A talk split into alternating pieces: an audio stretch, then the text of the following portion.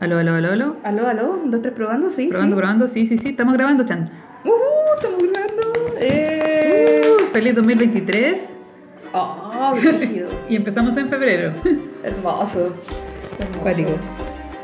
El día mío se me ha hecho largo el año ya, güey. Eh, a mí se me ha hecho muy corto. A mí se me ha hecho muy largo. Eh, bueno, volvimos a volver, versión 2, final, final, esta vez sí que sí. Eh, Eh, sí, oficial 2.0. ya nos conocen. Yes. Eh, grabamos a las 1500, pero este año esperamos que sea mejor. Feliz año nuevo. Sí, Feliz feliz año nuevo, muchos abrazos. Muchos abrazos, muchos y si no le gustan los abrazos, eh, no sé, saludos de mano, Eh, puñito. puñito, así como de bro. Claro. Eh, ah, su salud de codo, de pandémico. Ya, salud pandémico. Solo pandémico. ya, primero que nada, ¿y dónde estamos hoy día? Hoy día estamos en un café que yo no sabía que estaba cerca de tu casa. Claro, estamos acá en el Barón Garden. Hemos Café. cambiado por primera vez nuestro lugar de De locación. Ah, no, segunda vez. Segunda vez, sí. Porque no- me cambié de casa. Pero, Claro, y, y Claro. luego también una por Zoom. para que recuerdo. Oh. ¿Ah? Hubo ah, una- sí, hubo una virtual. Claro, sí, sí. La pandemia. Sí. No, pero sí, pues estamos hoy día en un cafecito muy bello. Porque hoy día eh, era primer capítulo del año, justo necesario, y Chan sobrevivió a su operación. Ay, sí. Ya, a ver, ¿en qué estamos? ¿En qué estamos hoy día? De recuento rápido. Rápido. Eh, yo he recibido comentarios de se demoran media hora en empezar a hablar del tema. Ay, hombre, ya está, pues los ñoños pesados ya. Eh, no, yo tuve una cirugía muy brígida, eh, muy invasiva hace dos semanas. Em, eso, Eh, me estoy recuperando. Te mandaron a. como a los gatos. Claro. Te operaron. Te así. operaron, le pusieron un cono en la cabeza. eh, Estoy con el cono de la vergüenza en este momento. Sí. La chuta. Eh, no, la verdad es que Chan tuvo una operación de endometriosis. Sí, ¿Qué te sacaron? Eh, específicamente. Oye, eh, es así como el aviso, por favor, si son de si son sensibles con el tema de las operaciones y sangre, eh, Trigger warning. sí, pásense, no sé, unos 10 minutos. Claro, sí. Eh, No, pero básicamente tenía eh, tres tumores, como del tamaño de una pelota de ping-pong, Eh, igual era grande la wea. en, en ambos ovarios. O sea, tenía uno en el ovario derecho, que era Chucha. tumor endometriósico, y tenía dos en el ovario izquierdo. Uno era algo que le dicen teratoma y otro, y otro era eh, tumor endometriósico. Y nada, pues básicamente me hicieron una cesárea, me pusieron la epidural, me pusieron anestesia general, me pusieron morfina. Felicitaciones. Has tenido trillizos de tumores. Claro, más o menos. fue, como, fue como el antiparto. sí, pero... Brígido. Y nada, pues estuve hospitalizada un día, un par de días, no, un día, ¿cachai? Yo tengo que aclarar eh, que Chan salió dignamente del hospital como Kenita. Una silla de hecho, acá mi estimada me fue a buscar al hospital. me vio con cara de cordero degollado, weón. Ah, y eso, pues entonces mi verano básicamente ha sido estar en cama. Primero me dio COVID. Y cuando Ah, me sí, le había dado COVID entre medio. Eh, de hecho, en el capítulo anterior, Chan dijo que se iba a operar en diciembre. Eso no pasó porque le dio COVID. Hermoso, hermoso. Y se que- operó en enero. Y, Entonces- pas- y pasé año nuevo así. En ah, cama. Más o menos, claro. Mm. Fui a ver los fuegos, los fuegos artificiales de los narcos. y luego me fui a acostar. Mu- Una muy buena empresa de 2023. No, pero eso, he tenido harto tiempo para pensar. De hecho, de hecho estamos acá porque ¿Cómo necesitaba pensar? salir, güey. Sí, de hecho estamos como a dos, a- ni siquiera a una cuadra, porque dimos la vuelta a la Claro. cuadra de tu casa. Claro, ¿Eh? estamos, estamos cerca igual de mí. Ahora Por va- si cualquier cosa tiene que devolverse. va- va- van a empezar a llegar fanáticos que no conozco en mi casa, ¿cachai? Eh, nunca hemos dicho dónde vive, así que tranquila. Hermoso, hermoso. Sí. No, pero sí, entonces estoy así como, ah, como, como el náufrago, así recién eh, como viendo personas y el mundo fuera de mi pieza, como el niño de la burbuja, clasicazo de Sí, John de hecho salimos y la chanda fue como, esto es el mundo real. Claro, más o menos. Y eso. ¿Y tú, Debbie, cómo te Oh, güey. ¡Oh! No, pero, Puta que eh, estamos cagados, weón. No, no, no, pero sé que estoy mejorando, estoy mejorando. Sí, Eh. Eso la salud mental es todo un tema. Eh, Voy en mi, tercero, en mi tercera pastilla. Eh, eso también, un aviso. Voy a hablar de temas de salud mental. Eh, Puñito. la chama me quiso hacer el saludo este de bro, así de puñito. Claro. Eh, bueno, la cosa es que eh, aviso, eh, vamos a estar hablando sobre todo en este capítulo de temas de salud mental.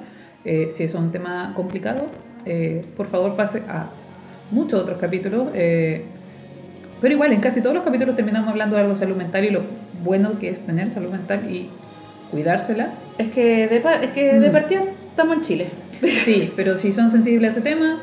eh, no, pero, pero independiente eso, ta- estamos en Chile. Sí. Eh, Chile es un caso. Bueno, yo he estado en mis eh, hermosas aventuras de Cefam. Ay.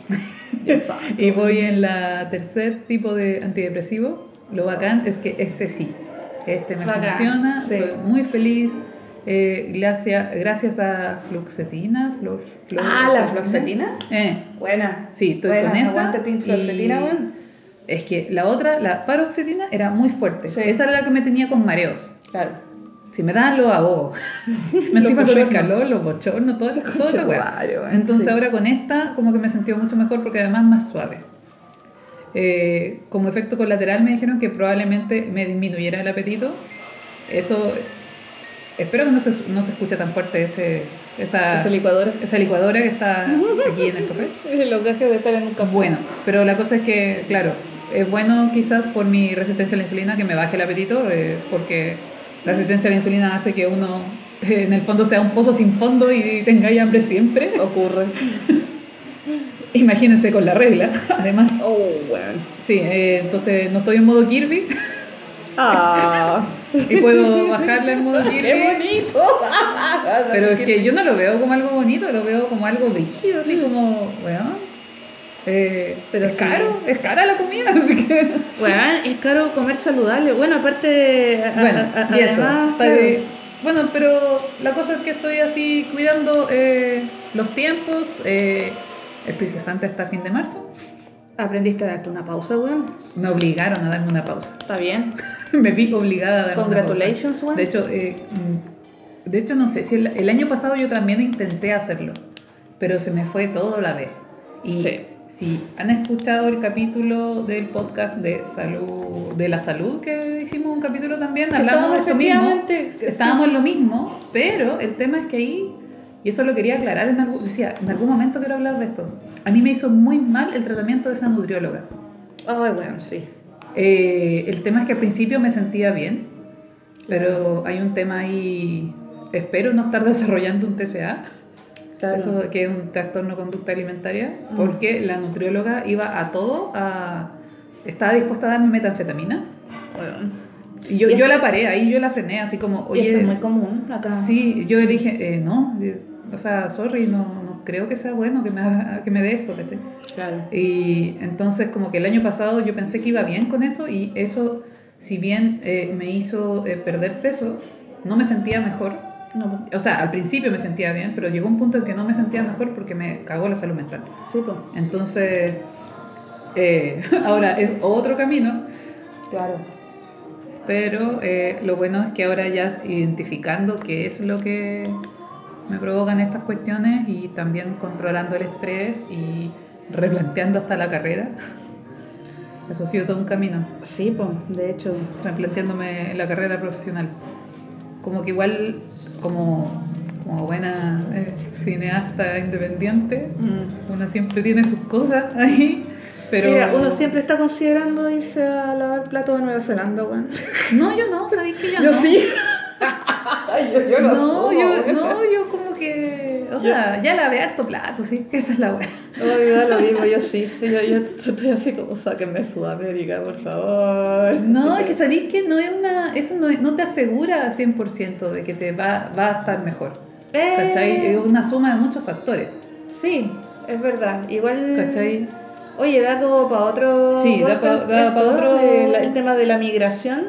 Sí, porque Está- tendríamos que hablar, yo creo, con alguien que sí ha migrado y si haya vivido con... Sí. Sí, sí tendríamos que hablar con alguien como que sí haya vivido las dos experiencias y nos cuente por qué quisiera volver o por qué quisiera irse o, o- o quedarse afuera, no sé. Que Porque, la larga lo que uno Mm. echa de menos es la, más que nada como la cultura y el, y el círculo cercano, familiar y las amistades, pero las Mm. condiciones no las echan mucho de menos en verdad. No. Así como Mm. que me han hablado amigos que han migrado y es como, eh, bueno, por primera vez estoy bien de salud. Yo, de hecho, yo lo veo por ahí. Primera vez, mi, primera vez en mi vida estoy bien de salud y no tuve que pagar casi nada. Tengo mis dientes perfectos ahora. Eh, en un año como que, no sé, bajé, ba- ba- bajé el colesterol y la diabetes y toda la weá, weón, Y ahí vais cachando que uno está como está también por factores más allá de ti de repente. Claro. Entonces, es un tema, pues, bueno. Mm. Es un tema y no sé, igual me gusta soñar con que hay un lugar donde salgo y no hay gente muerta fuera de mi casa. No, pero o sea, es que igual eso puede pasar en cualquier, en cualquier parte. lado, ¿cachai? Eh, Menos en Noruega. y menos en Nueva Zelanda. eh, no sé. Antes de esto tenemos que hacer un anuncio. Eh, dale con el anuncio. Ah, ya. Domingo 2 de abril vamos a estar de nuevo en la feria Safari, que va a ser bacán porque va a ser un... Habla, habla al micrófono, por favor. Perdón, que estaba recordando y se me va la cara como para la Sí, derecha, como que tú recuerdas hacia un lado. Sí, Es muy raro. Pero eso, eh, 2 de abril vamos a estar en Santiago en la Feria Safari. eh, Pronto vamos a estar subiendo más información y estamos tratando de salvar el micrófono del querido gatito acá que, que está muy curioso. Eso, así aviso rápido para que vayan juntando las lucas. Hay cuentas de hospital y cuentas de, de- de- de Eh, psiquiatría que, que pagar. No, no hemos, no hemos definido la fecha de la chantitón, pero va a haber una chantitón. Oye, sí, bueno. Podríamos hacer un directo. No como esos llame ya, así donde ponemos música reggaetonera en el fondo y es como. Ahora, eh, ahora, ahora, ahora. Claro, llame ya, llame ya. así, aprende el nombre del pajarito. Así. Como, me acordé de 31 minutos. Oh, vamos a estar así con la chucha. Ah, puta la wea. Ya, oye, pero lo que nos atañe hoy día. Hoy día Eh, tenemos un Ah, capítulo. el segundo anuncio.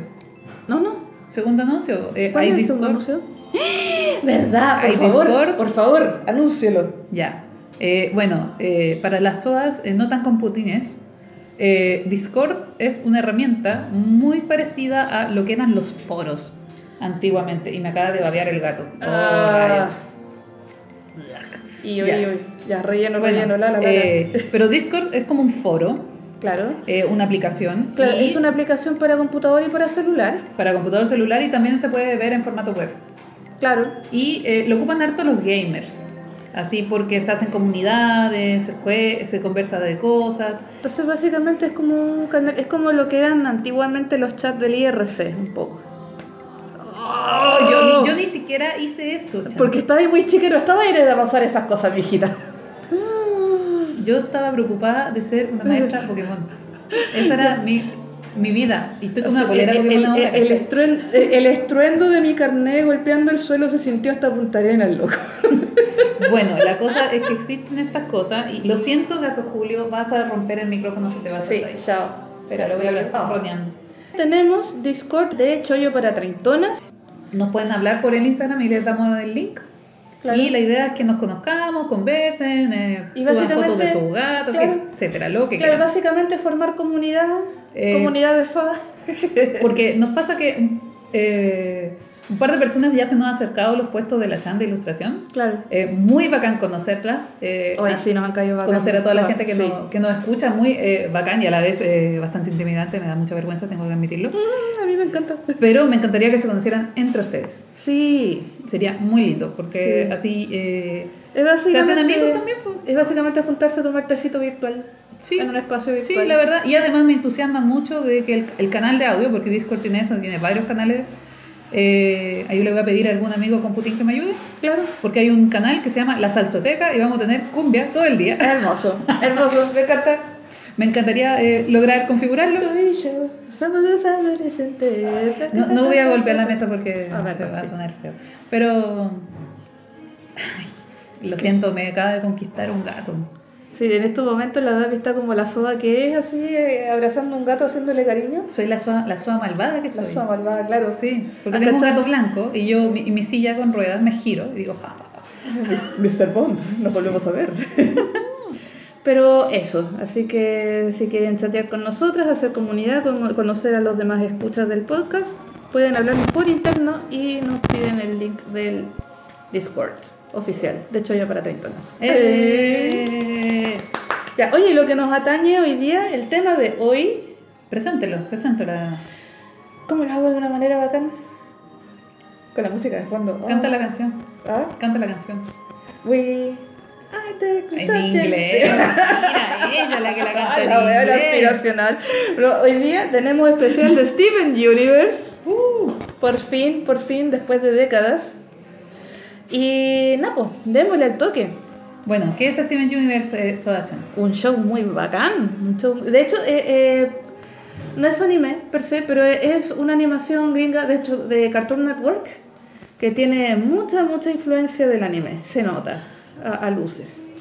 Y es una serie que además como que marcó un hito histórico, porque marcó la pauta de, lo, de todo lo que se hizo después en la animación occidental. Es como una, eh, es una serie que apareció de la manito eh, junto con Hora de, la Aventura, Hora de Aventura. Sí, Porque estaban involucradas las mismas personas dentro del equipo creativo también. sí, algunas personas que trabajaron dentro de Hora Aventura eh, trabajaron para eh, Steven Universe. Y.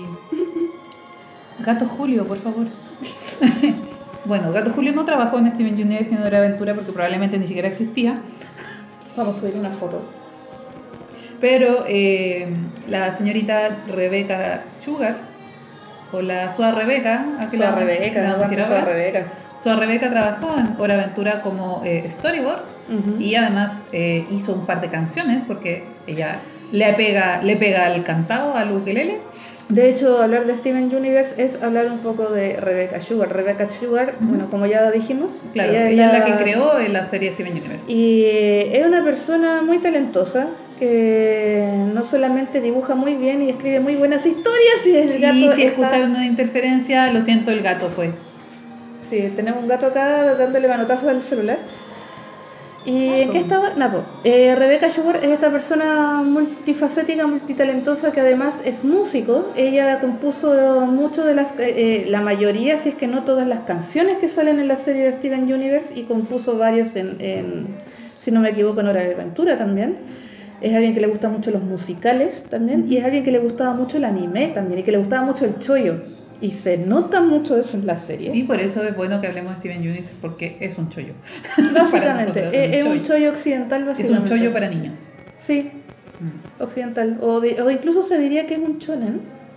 No, Tiene- es un chollo. Es un chollo, sí. Es un chollo. Mm, Eh, Tiene, tiene, claro, peleas. Un chollo puede tener peleas y sigue Claro. siendo un chollo.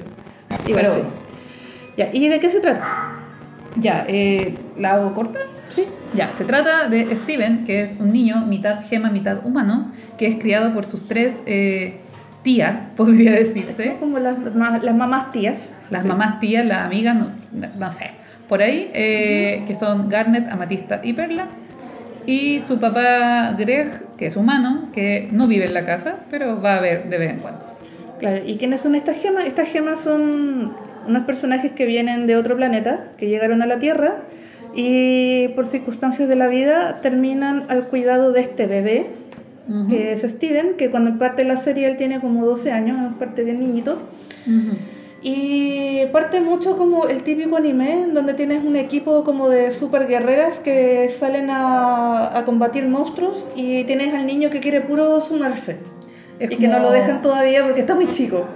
Sí, es como, lléveme por favor, si yo no voy a hacer nada malo. Y déjala cagar. Sí. Eh, eh, da dos pasos y déjala cagar. Temporada 1 resumida. Sí.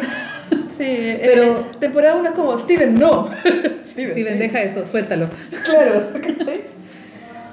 Y básicamente es eso, y todo también, y toda la serie también revuelve, o sea, gira en torno a que esta familia como poco convencional También está tratando, tiene que ver mucho con el duelo también, eh, están todavía procesando como la muerte, entre comillas, de la mamá de Steven, que era como la líder de este grupo de gemas que Eh, llegó a la Tierra. ¿cachai? Y ahí, de, de a poco, en lo que va avanzando la, la serie, te vas dando cuenta que no es una serie para niños, no es más autoconclusiva, sino que ahí tiene como todo un backstory por detrás. Y es bastante importante el backstory en la resolución de la serie. Eh, no tengo ahora en este momento el internet a mano, pero conta como de seis o cinco temporadas. Más o menos, eran seis temporadas. algo Sí, así. seis temporadas creo. Si no, son cinco, me estoy. estoy Y es hablando pura buenísimo. Eh, Eh, por una favor. película, Claro. seis temporadas. Bueno, el capítulo final, que es muy largo, eh, dura como una hora el especial. claro. Eh, una película y eh, una serie a modo de epílogo, que Claro. pasa un par de años después de Como la para- primera temporada. Como dándole O sea, un de la- de la- cierre, de la última temporada, claro. Claro, como dándole un cierre, o en verdad dándole espacio a los personajes para que dejen de procesar, o sea, para que terminen de procesar lo que pasó en la serie. Mm. Algo así, o en verdad como... ¿Qué? ¿No le molestaba? No, ya me hizo todo el cariño que pudo. Ah, ya. Oye, bien. No, pues loco, no te rajes. Ya, confía.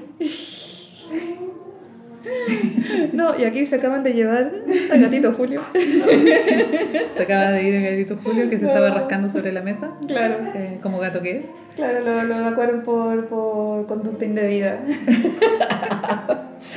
bueno, y eso, eh, ¿por qué es tan importante Steven Universe aparte de todo el hito que marcó como a nivel de, de animación? Eh, técnico. Es que bueno, tampoco no- lo hemos explicado, pero Steven Universe es la primera serie que Cartoon Network eh, presenta, creada por una mujer. Eh, le ponen harto énfasis en eso y yo muchas veces no soy tan de valorar estas las cosas porque son creadas por, Solo- por hombres o mujeres, pero en este, claro, en este caso fue importante. es importante por los temas que se tratan dentro de la Y serie. sobre todo en el contexto en el que apareció, porque, no, por- porque claro, ahora 2023 Sí. ya el tema parece como que estuviera un poco saturado. Pero esto pasa, eh, esta serie se estrenó en 2012. Claro, fue hace 10 años casi. Y Ujú. estuvo harto rato. 10, de hecho, estamos en 2023. Oh, brígido. Permiso, voy a buscar mi carnet. Claro, sí, voy a buscar el chal.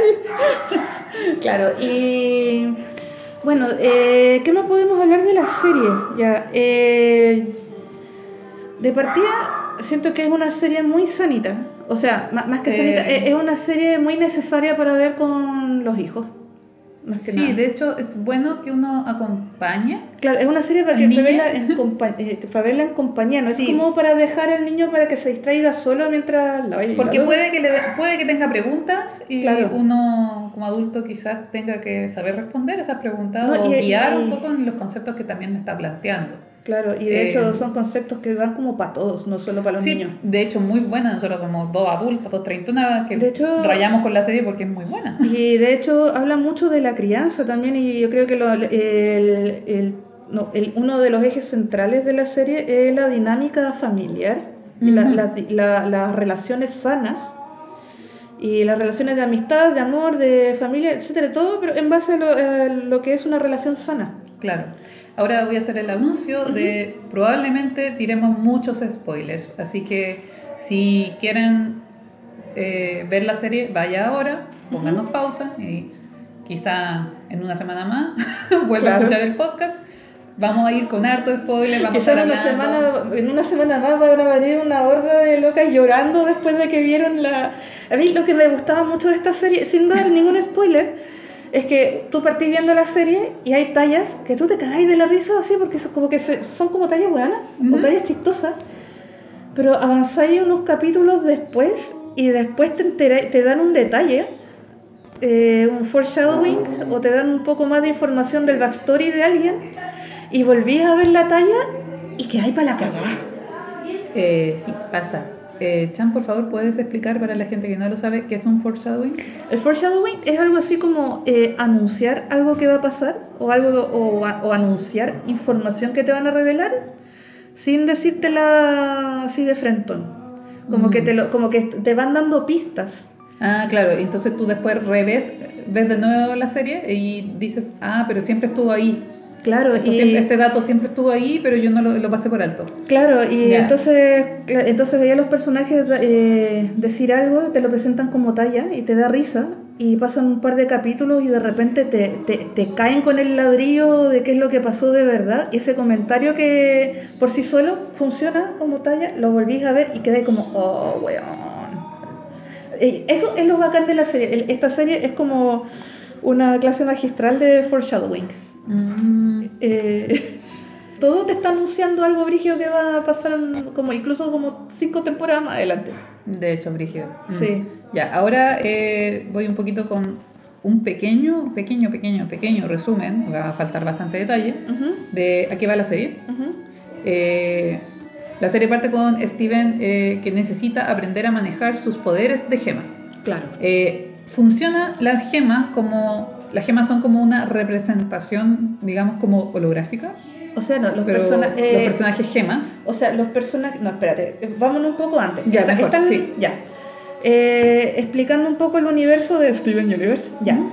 Estamos en el planeta Tierra, en, una, en un pueblo como que está en la playa. Ujú. Están los humanos, están estos personajes que son las gemas, que son personajes humanoides, pero todos tienen como una, una piedra eh, de distintos tipos ya incrustada en, en alguna parte del cuerpo. Porque como son estos seres alienígenas, eh, su, su forma de verdad son estas piedras y la forma humanoide son- es como la proyección, entre comillas, de esas piedras. Claro. ¿cachai? Y Steven es eh, el híbrido entre un humano, o sea, su papá Greg, y una gema que sería su mamá Rose. El primer híbrido que existe. Eh, cuarzo rosado. Cuarzo rosada, claro. Eh, Rose Quartz, ¿cachai? Es su, ma- su mamá. Sí, sí. Ok. Hola, hola. eh, hicimos una pequeña pausa porque Que vinieron a buscar estamos en un café. Se me olvidó. Sí, a mí se me olvidó que estábamos en un café. Claro. Ya, entonces, eh, ya, resumen de la serie, claro, está Steven tratando, o sea, cuando empieza la serie, Steven tiene 12 años, eh, estas gemas están, ya, si les gusta, si les gusta series como Sailor Moon, eh, esto tiene mucha dinámica de eso. De hecho, le copia tienes- muchas cosas. le- claro, ¿cachai? Porque son tres gemas que son... Deja de recordar hacia el lado. Ah, Vivió con China y Sí. ya, capuchino vainilla, acuérdense todos, ya. Después les cuento cómo estaba. Claro. Bueno, entonces está Perla, está Garnet y está Amatista, que entre ellas tres están cuidando a este niño y ellas como que eh, muy regularmente salen a, como en estas misiones a combatir unos monstruos que andan por el planeta. Después te van explicando qué está pasando, por qué lo hacen. Y Steven está tra- ah, tratando de aprender a usar sus poderes, el poder de su gema, que él tiene su gema en su guatita, en el ombligo. Ujú. ¿Cachai? Y mm, eso, básicamente de eso va casi todo el primer capítulo hasta que descubre que su, que su poder es usar un escudo. Él puede proyectar un escudo. Claro, porque cada gema tiene su propia arma. Eh, Claro, como su propio poder particular, ¿cachai? eh, claro. Y bueno, la serie va avanzando y te van explicando Chan. un poco... Deja de recordar hacia el lado. ¡Ay, no puedo! ¿Ya? Póndete para el otro lado, entonces. Ya. ya. Pero ayúdame a Eh. resumir la serie porque nos estamos alargando mucho. Bueno, eh, la cosa es que Steven pasa unas desopilantes aventuras. Claro, como que. Eh, eh, el- No, eh, en el fondo, tener que cortar la primera... ¿Ah? tener que cortar esta parte, no dimos de otra vuelta. Se van a reír, se van a reír. Tranquila, tranquila. Yo sé que ustedes se van a reír de esto. Eh, pasa que Steven y las gemas lo que van haciendo es recuperar, como venciendo ciertos monstruos de gema. Y son fragmentos de gema que van como encapsulando y llevando como a un sitio seguro. Eso es lo que se entiende de las primeras temporadas. Que más encima la casa de Steven está como fusionada a una cueva donde ellos tienen como portales donde van viajando Claro, a eh, la, casa, sí, la casa de Steven tiene una cosa como súper mágica, que es como que una puerta que se transforma en las piezas de distintas gemas. Eh, ahí el tema de la arquitectura de Steven Universe a mí me Es encanta. precioso, eh, es precioso. ahí creo que Pendleton Ward, si no me equivoco. No, el hermano de Rebecca Sugar ahí estuvo a cargo de, de los fondos. De, los fondos. Se llama Steven, de hecho, Steven Sugar. Steven Sugar. Ya, sí. pero la cosa es que la, las primeros- la primera parte de la serie se trata como de vencer al monstruo, eh, aprender algo dentro del capítulo y fin. Esa es, el, esa es la dinámica. Claro. Pero llega un punto en que Steven se entera de que eh, no son eh, solo pedacitos, sino que antes eran una gema. Claro, que eran personas, o Que sea, eran, entre comillas. Eran gemas Era- eran completas. personas. aliens. Eran un ser vivo antes. Sí. Igual que la. No, o sea, no eran ser vivo, eran gemas. Eso. Sí, porque la gema no es un ser vivo. Eran, eran un personaje. el tema es que va, va ahondando en ciertas dinámicas, ciertas relaciones y llega a un punto donde ya el, el tema de las gemas se vuelve mucho más importante porque se entera de que hay otras gemas con más poder. Que, que están en el planeta de origen. Claro, que está, eh, ellos le dicen eh, planeta madre, O homeworld, Homeworld, así como el planeta hogar, así como... Planeta de planeta casa. Claro, claro. Le voy a decir planeta casa, de aquí en adelante. ¿Por qué? Porque a mí el Spanglish no me sale. Claro. Entonces, planeta casa. La cosa es que en algún punto se entera Steven de que hubo un conflicto antes, de que hubo una guerra antes de que existieran incluso los humanos, porque las gemas son seres que no mueren, Claro. eh, tienen millones de años, y se entera de que su mamá estuvo muy involucrada en esta gema. Que de hecho fue O sea, este- un... Pausa, pausa, pausa. Pasa, pasa. Grabando de nuevo, Sí. volvimos. eh, pido disculpas por los desperfectos técnicos que probablemente tenga este capítulo. Oh, Eh, este no es el micrófono que habitualmente usamos. claro. eh, Pero estamos, estamos en terreno. pero estamos en terreno, sí. Sí. Oye, eh, Ya, recapitulando. recapitulando, Steven se da cuenta que su mamá estaba en la guerra. Nos, ca- nos cambiamos de sala a todo esto, nos dejaron una sala. Sí, ya, ya no tenemos a, a Don Julio, el gato. No, sí. ya, entonces ya, eh, recapitulando, básicamente eh, la serie va evolucionando un poco y vamos llegando a la figura de lo que fue la mamá de Steven Universe, que a ella la tenían así como esta figura muy ideal o muy idealizada de lo que fue ella, lo que fue su rol en toda esta guerra que hubo en el planeta Tierra entre eh, gemas eh, que se rebelaron al, como al régimen del planeta de origen Ujú. versus eh, las gemas eh, gobernantes de este planeta. Eh, ahí yo podría hacer un pequeño alto de que cada gema, eh, como tipo de gema, Tiene su rol. sí, tiene rol. Entonces, por Es ejemplo, como una sociedad muy jerárquica. muy- Sí, muy por rígida. ejemplo, eh, si naciste perla, tienes que hacer lo que las perlas hacen. Que por lo general eran como las... Algo así, es como el ¿Cómo? alfil. Eran sirvientas. Sí, eran como las sirvientas, pero las sirvientas high, así como las que estaban directo con las diamantes, que eran Mm, como la, la autoridad máxima de este planeta. ujú. Eh, estaban también las, eh, las amatistas, Claro, que eran como que hacían la pega más física. sí, eran como más Era, guerreras. era como lo- los obreros también, sí. Claro, eh, pero en el fondo eh, tiene Steven Universe hace toda una crítica, digamos, a el no a, a la no elección, digamos. Claro, que naciste, Naciste como de tal naciste, manera claro, y tenéis que seguir así. un poco No. como el mundo feliz de Huxley. Creo que nunca lo leí. No, pero tranqui, pero básicamente, no, mm, pero, ah, no te, te predestinaban de antes, te, te fabricaban, pero... De hecho, también las fabrican a las Sí, gemas. claro, entonces tiene, tiene mucho de eso, un poco de que era una sociedad muy jerárquica, eh, casi de castas, en Ujú. donde no podías salirte de tu rol. Entonces naciste, no sé, pues, amatista y solo puedes hacer lo que hacen las amatistas y nada más. ¿cachai? Claro, entonces Steven se empieza a enterar, digamos, de cómo funcionaba esto, eh, digamos, todo lo que sufrieron eh, Garnet, Amatista y Perla antes de la llegada de Steven. Claro. Y empieza a estar el mito de quién era la mamá de Steven. Sí, qué buena frase. El mito de la mamá. Sí. Claro. Sí, porque en el fondo es esta idealización, Mm. que porque en el fondo Steven no conoció a su mamá. eh, Entonces la conoce a través de los recuerdos de los demás y a través de la percepción que los otros tenían de ella.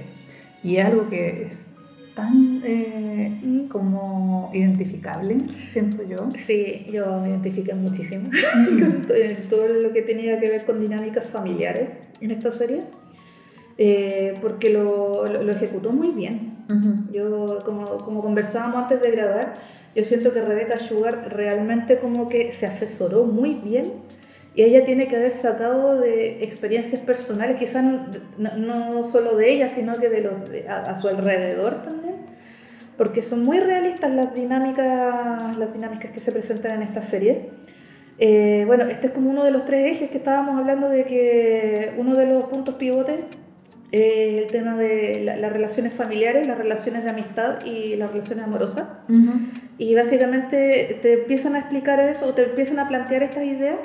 Primero mostrándote la dinámica entre los personajes habituales de la serie y en algún momento te empiezan a hacer también una comparación entre cómo funciona la familia de Steven, que son estas tres gemas, su papá, su, su, su círculo querido, versus cómo funciona la, la, eh, entre comillas, la familia de procedencia de su mamá en el planeta de origen. ¿cachai? Entonces era básicamente, te dicen cómo funciona una familia sana versus cómo funciona una familia disfuncional. Y eso lo encontré maravilloso. sí. Mm.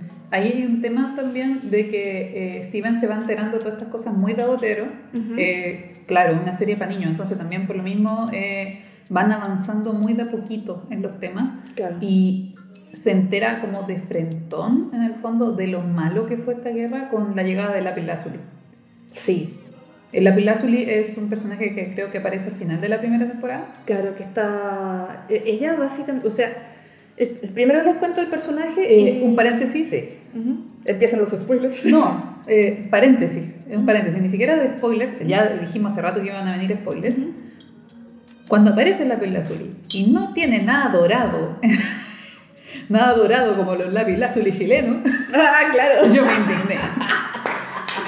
Sí, bueno. Weón, ¿dónde están sus rayitas chilenas? sus rayitas de dorado, así, eh, como el, el pingüino de la azul que te venden eh, a los eh, turistas. esa, eh, eh, esa lapis lazuli no pasó por Pomaire, weón. No, no, esa la azul no, esa es falsa. es falsa. claro.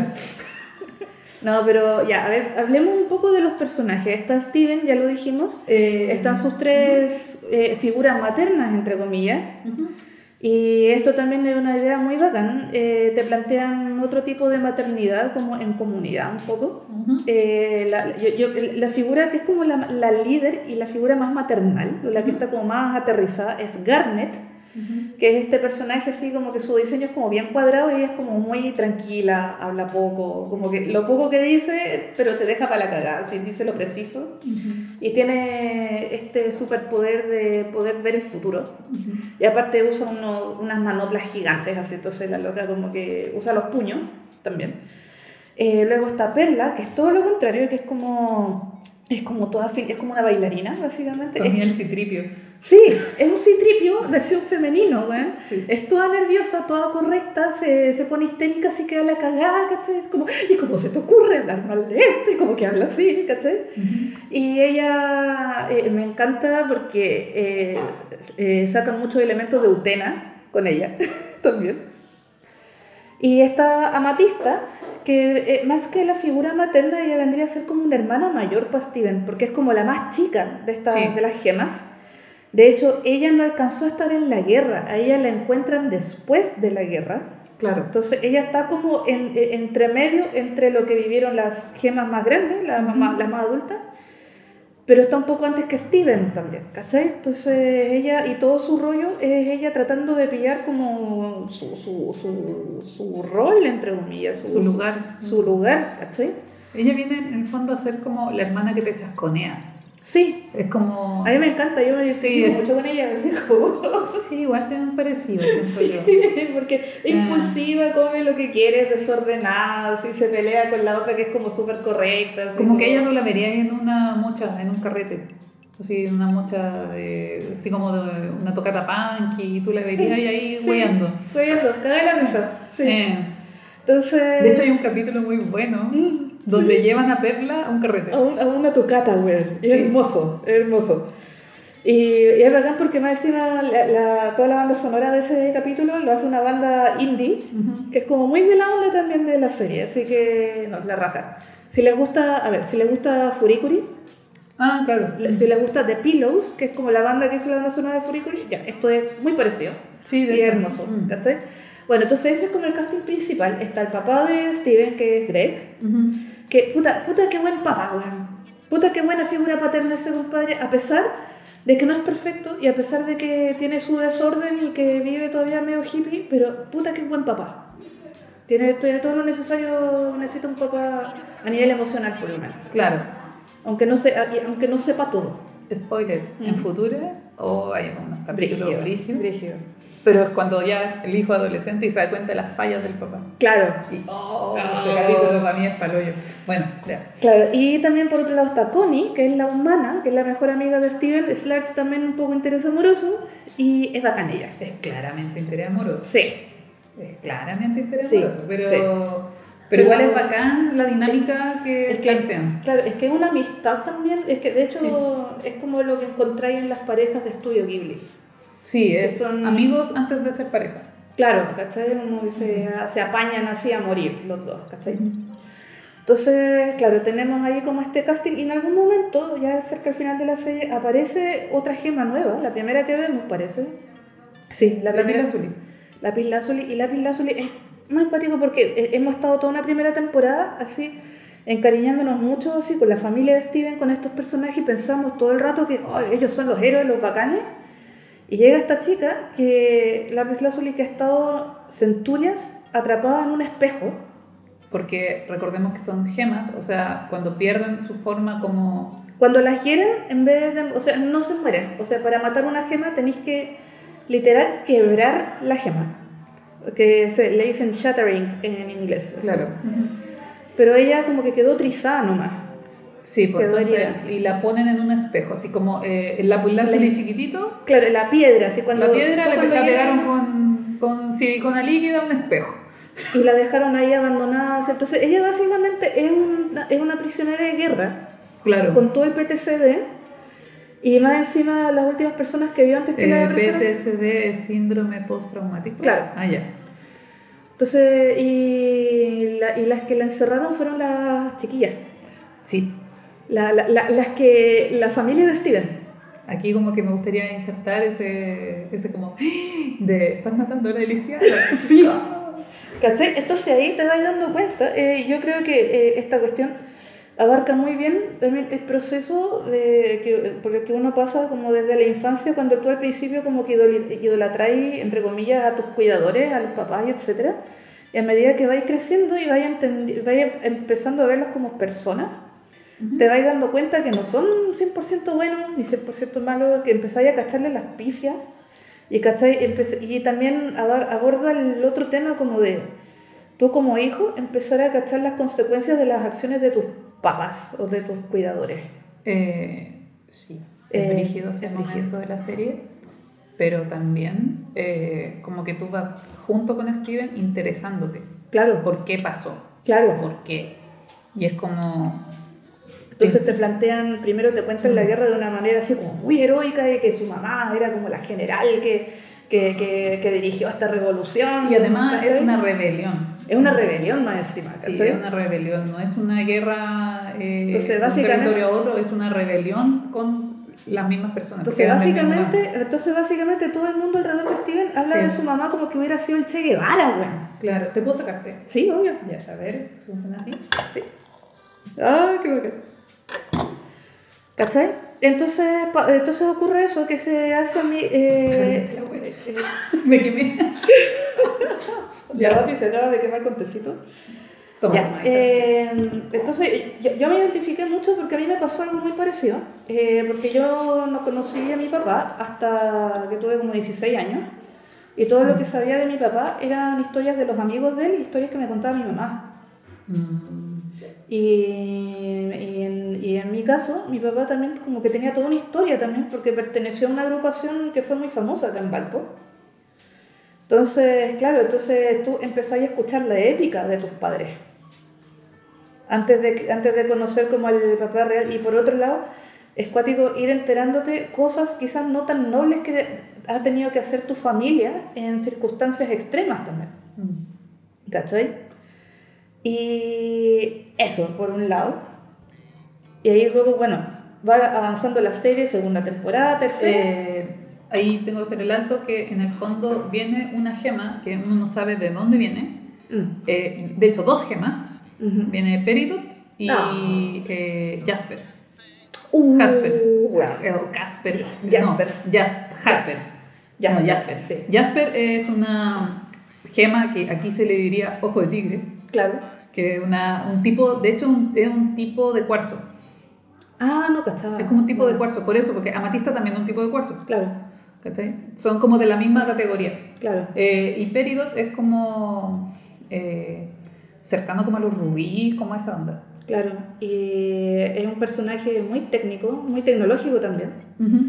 Porque más encima te dan a entender que durante todo este tiempo también pasó el tiempo en, el- en este otro planeta y ahora están mucho más avanzados tecnológicamente que la última vez que se vieron en esta batalla. Mm, ¿cachai? De hecho, eh, viene como tratando de avanzar rápido la serie. Ujú.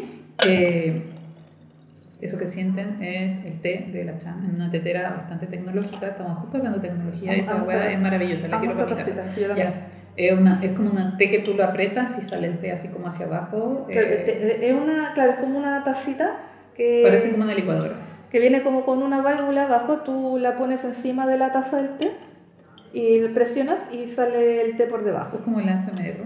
¿Ah? El ASMR, así, el té. Más o menos, claro. Ya, Y bueno, voy- la cosa es que eh, Jasper y Peridot van a, plan- a la Tierra a ver qué onda la Tierra porque van a formar el clúster.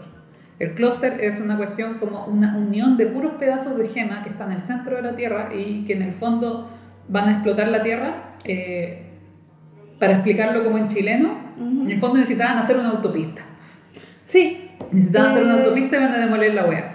sí, porque básicamente te bien. enterando que este planeta más encima tiene un imperio Y van tiene- explotando recursos en otros planetas. Claro, van formando colonias. Sí, entonces la colonia de la Tierra en el fondo se fue cuando pelearon contra eh, Cuarzo Rosado. Claro, cuando surge esta rebelión y, y terminan no explotando este planeta. Pero quedó el clúster, quedó Claro. eso ahí eh, esperando en el fondo en periodo de formación para eh, derribarlo. Claro. Entonces eh, Jasper y Peridot vienen en búsqueda de a ver cómo está esta cuestión. Claro, vienen a tantear terreno, básicamente. Y que se dan En cuenta- ese tantear terreno eh, secuestran a se- secuestran a, a- a lo- a los principales.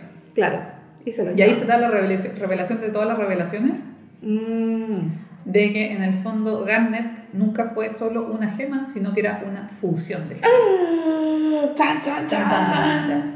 Y ahí en el fondo la serie se manda otro tema Claro. de que eh, las gemas, te lo plantearon en la primera temporada, las gemas pueden fusionarse, que significa que cuando una gema se lleva bien con otra y como que vibran en la misma sintonía, forman una gema nueva. Básicamente se fusionan y forman otro personaje que es la mezcla de las otras dos. Y es como la metáfora que tiene Rebecca Sugar para representar las relaciones, no solamente amorosas de pareja, Sino como una relación de de, amor. de amor. Y distintos tipos de amor. Claro. Y me encanta cómo ella lo explica, que la fusión básicamente es una experiencia. Es hermoso. Y aparte, ahí es donde empiezan a entrar también los- las temáticas del LGBTQ, acá. Porque además todas las gemas están codificadas en femenino. Claro, Entonces, Sí. en el fondo, eh, son como eh, aliens lesbianas. básicamente uno lo podría interpretar Podría uno si verlo así porque no hay... eh, de hecho, Steven es la única que es macho. Claro. Macho. Es macho. Eh, Niño, niñito claro. varón, niñito varón. Claro, entonces. eh, no, y, y como te lo cuentan también es maravilloso porque hablan también del tema de la discriminación. Ah, Ahí como toda una metáfora. Eh, cómo te, te van contando cómo era esta sociedad de las que ellas arrancan y por qué y te van explicando también por qué se formó esta rebelión por toda esta sumatoria como de De como injusticia. de, de injusticias básicamente eh, ante la cual Rose básicamente explota y dice ya concha tu madre bueno eh, libertad acá en la tierra y ya así separatista y una de estas como injusticias era básicamente que era es súper mal mirado ver a dos gemas de distinta de distinta especie fusionarse Claro, porque te plantean, de que, te plantean de que la fusión se hace solo eh, con gemas iguales. O sea, para formar una más grande sí, o sea, Claro. solo rubíes o, o solo perlas o solo... Que básicamente es una alegoría a la, discrimi- la discriminación que sufren las parejas LGBTQ, Sí. básicamente. Sí, porque de hecho es como la misma sensa- eh, como la sensación. Y la misma reacción Sí, de esa, la- la misma reacción, eso claro. quería decir. Así Como, como, se fusionaron, no, y son, de, y son distintas gemas, no, así. como que vergüenza, así como shame. Sí, Claro. como que tienen esa, cuando, de hecho todo esto te lo cuentan en un flashback. Mm, Es como un cuento que le cuenta Garnet a Steven. claro. Mm.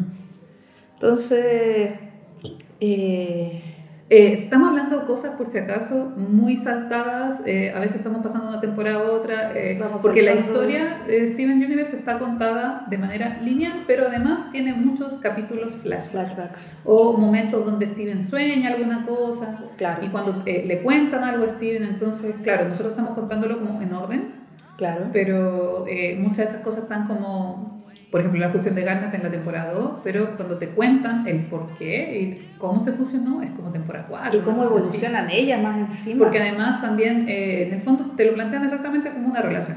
Que Mm. van eh, creciendo juntas y van cambiando juntas. Básicamente son un matrimonio. De hecho, eh, también está el capítulo donde se casan. Sí, Eso ya es llegando al final de la Y ese temporada. fue un hito también histórico en la, en la historia de la animación gringa, porque por primera vez mostraron en eh, Open Streaming, así como en. TV abierta, un beso entre dos chicas que se están casando. Claro. Mostraron... De hecho, fue censurado en bastantes, cap- en bastantes Sí, y me encanta que para evitar más censura, a la chica que eh, eh, los diseños, eh, una de las chicas, si tú lo ves, parece varoncito. Y hay Claro. otra que es muy femenina, a la que es muy femenina le pusieron el traje de novio. De hecho, le pusieron el smoking a la que es muy femenina y a la que es como más niñito le pusieron el vestido. Sí, así que ahí no tenían como cresta sacarse, aunque porque pasaba mucho, por ejemplo, en, en Sailor Moon, Cuando eran primas. cuando eran primas, ¿cachai? o le cambiaban el, el actor de voz Oh. y a una Sí, lo pusieron como mujer, claro. O ojo de pez. Claro, a una la ponían como mujer, le ponían una voz femenina, pero en verdad eran gay, Claro. era- era- eran hombres. ¿Cachai? Entonces ellos De hecho, evitar- ojo, de pez, eh, uno de los villanos, como la ¿Mm? tercera. Yo Estoy hablando de Sailor Moon por si acaso. pero- Sí, yo, yo me enteré recién así en mis 30 que era que su personaje era hombre, pues. Claro, que le habían puesto voz femenina, pero de Claro. hecho hay un capítulo donde aparece sin ropa, pero se fue censurado, una cuestión así. Sí, y ahí te, como que te muestran que tiene el pecho plano. Claro, que Me acuerdo, tiene sí, me acuerdo de eso. su torso varonil. Claro, ¿cachai? Pero es, pero es trans. Entonces, o sea, te lo plantea como, como O gender fluid, más- algo así, Sí, ¿cachai? sí, gender fluid. Entonces- más que trans es gender fluid. Ya, pero volviendo a Steven Universe, claro, eso fue un hito, eso ya pasa cer- cercano al final de la serie, porque eh, ahí se hacen presentes los diamantes. Nos hemos saltado un poco Uh, eso. sí. Yo voy a hacer un alcance muy pequeñito con Peridot. Peridot eh, es un amor, porque es un personaje que es como súper lógico y muchos, eh, m- mucho, mucho fandom la ha adoptado como un icono muy bacán de representación de la comunidad del espectro autista. Porque básicamente es una persona dentro del espectro autista, ¿cachai? Y es alguien que está aprendiendo, está, está aprendiendo cómo funciona todo, así como funcionan las emociones, cómo funciona la amistad, cómo funciona disculparse con alguien, ¿cachai? Mm. Y, y- y tiene como elementos de alguien que está en el espectro, ¿cachai? Como que Claro, tiene- como que se concentra mucho en algunas cosas. Claro, Eh. ¿cachai? Que tiene una voz quizá un poquitito más robótica, ¿cachai? Entonces, te- y justamente la basaron en personas que ellos, que los creadores conocían, que estaban en el espectro, ¿cachai? Qué Entonces, bacán. Se asesoraron muy bacán. Eso no, no cachaba mucho eso. Y, y mucha gente en el espectro se sintió muy, se sintió muy bacán, muy representado cuando aparece Peridot, ¿cachai? Y sobre todo porque tiene un arco muy bonito, porque ella parte desde el lado, desde el lado enemigo y no hemos mencionado acá que la- eh, lo que hace especial a Steven es que él es como el corazoncito de toda la serie y, de- del, y del grupo, ¿cachai? Entonces es el personaje que a punta de puro cariño, de pura amistad y pura empatía, hace que, lo- que, que los enemigos como que se replanteen la vida y se pasan al bando de él, ¿cachai? Y uno de esos periodos, ¿cachai? Claro, de hecho, eh, en Steven Universe, como que los conflictos se, re- se solucionan conversando. Sí, Y eso es eh, novedoso, digamos, para una serie eh, con un protagonista varón, claro. eh, orientada a niños, donde en el- y con peleas, de hecho, hay peleas dentro de la serie. Y de hecho, uno como de los arcos de Steven es que en algún momento aprende que en algún momento tiene que usar fuerza bruta cuando ya, ya no hay nada más que hacer y aún así podéis seguir teniendo empatía igual. Claro. Podéis, o sea, podéis seguir teniendo piedad entre los Si estamos viendo Sí. Simulation, no, Sí. todavía no. o sea. Pero creo que pronto. Y, pucha, y bueno, ahí, habiendo abarcado eso, el tema de los diamantes es un temazo. Eh, ahí Casper, eh, Casper, Ja- eh, Jasper. Jasper y Peridot eh, vienen enviadas por Diamante Amarillo. Y ahí Ya. se, se abre el universo El, el arco de los de los diamantes. En el fondo te hablan del principio de que habían cuatro diamantes, eh, pero ahora solo hay tres. Claro, entonces ahí hay un paralelo muy bacán, porque todo el rato habíamos dicho eh, la serie trata mucho también acerca del duelo Ujú. y cómo una familia aborda eh, la ausencia de un ser querido, así, a lo largo del tiempo, además. Y te das dando cuenta de que incluso este lado enemigo está también en la misma parada, que perdieron un miembro y también tienen su manera de lidiar con eso.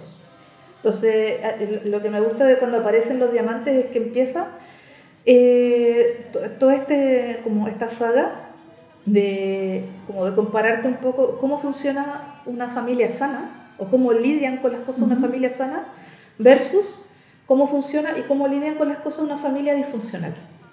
Claro. Y eso yo me identifiqué muchísimo y lo encontré así, pero al hueso bueno, así, pero exacto. Bueno, eh, el tema ahí con los diamantes eh, es que, claro, el diamante amarillo, que es el diamante encargado como de la estrategia, eh, Claro, como digamos, más militar. el- la, la diamante que es más, más militar, eh, fue quien mandó a estas, estas gemas a investigar qué onda con la Tierra Claro.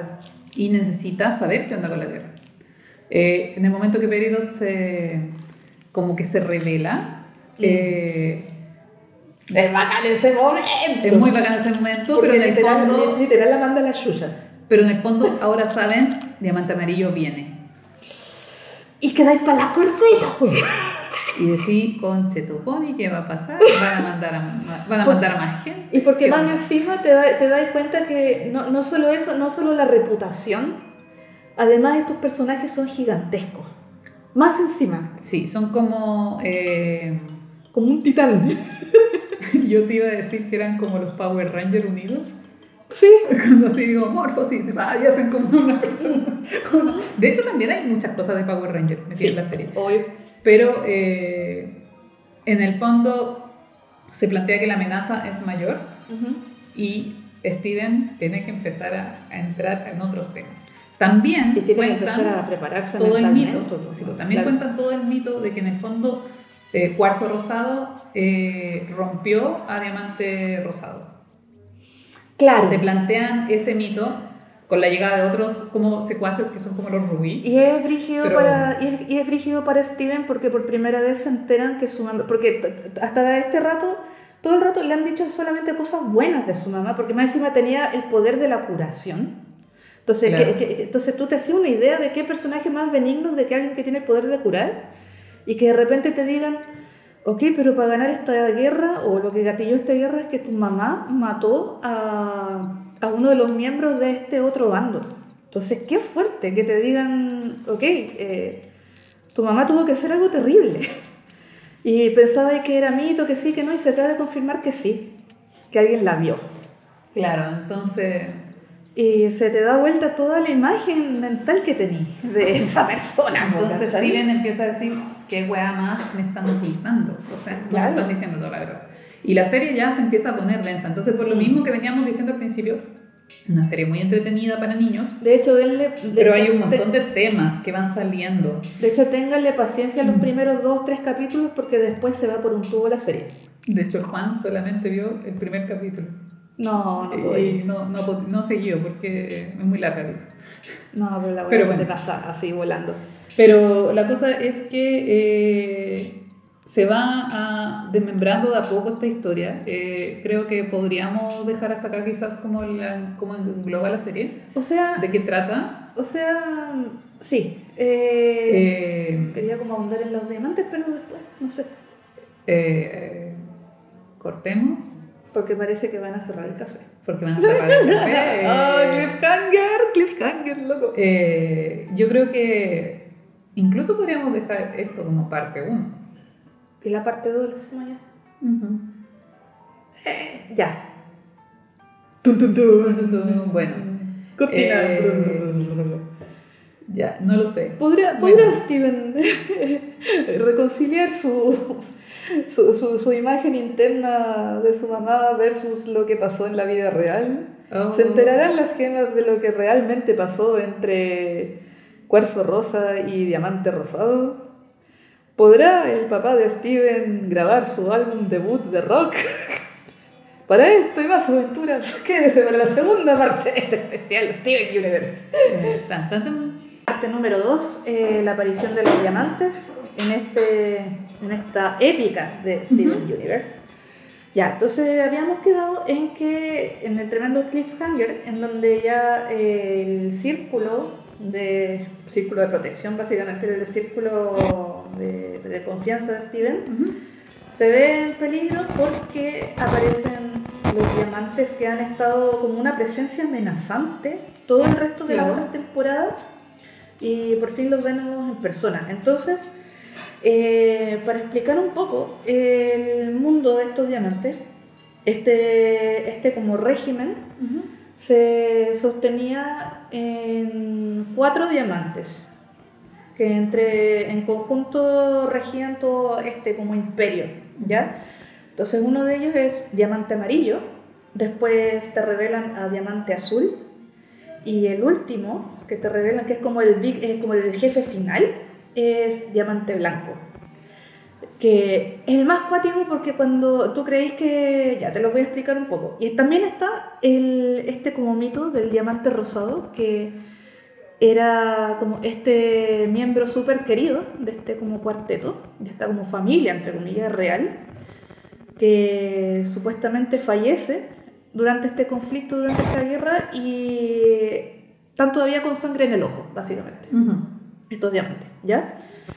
Eh, entonces, ¿qué ocurre? Ya, eh, diamante amarillo es básicamente, lo- como habíamos dicho, el, primer que, el primero que conocemos es un personaje mucho más masculino, a pesar de que se supone que es como femenino, algo así. Y es como la figura más militar.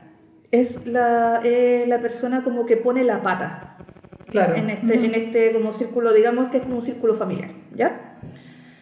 Y es alguien que resuelve todo con violencia y con imposición. Así como no, que la cuestión se hace porque yo lo digo y tú vas a hacer lo que te ordeno y si no, eh, castigo.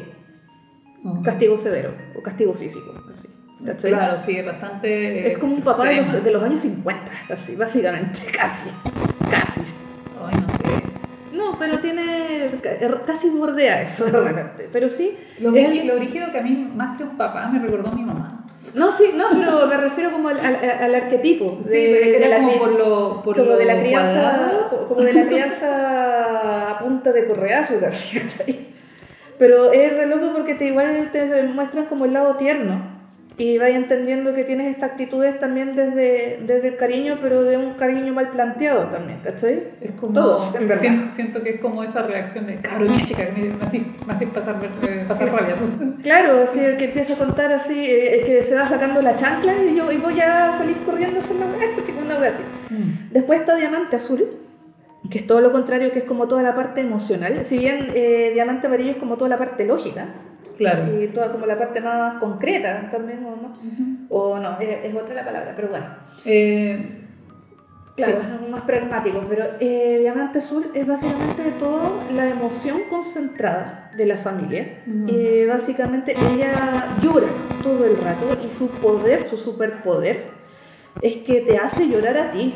no, es que te hace sentir lo que ella siente. te hace sentir lo que ella siente. Entonces, aquí hay como otro tipo como de eh, superpoder tóxico, entre comillas, o, o característica tóxica.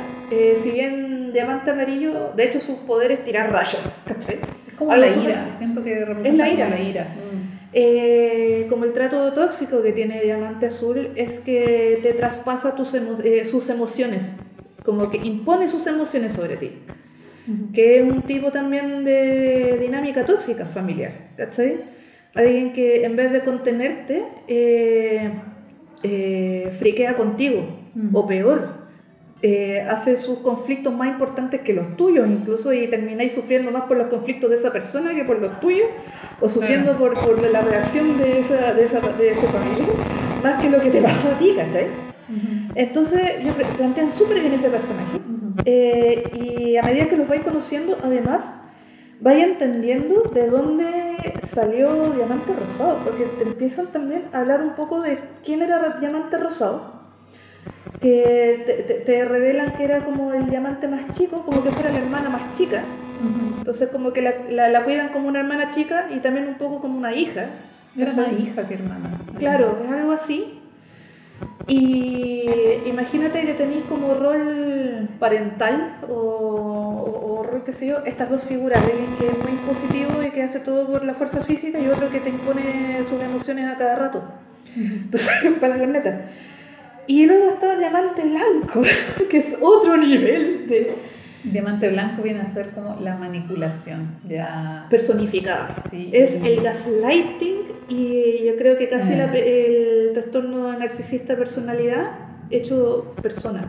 Claro, y es gigante, de tamaño. Es la lo- más grande. Te lo presentan, digamos que si De hecho- amarillo, amarillo y azul son del mismo porte, Y son grandes. son grandes. Ya son gigantes comparados con los personajes de la serie.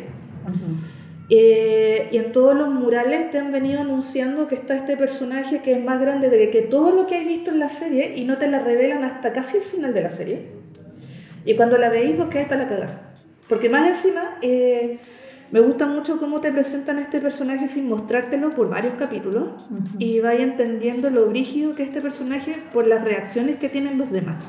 De hecho, el miedo en diamante El miedo. Diamante amarillo cuando se entera que necesitan a diamante blanco, es como... weón, se paraliza, casi se, Sí. se mea, weón. Sí. Se mea.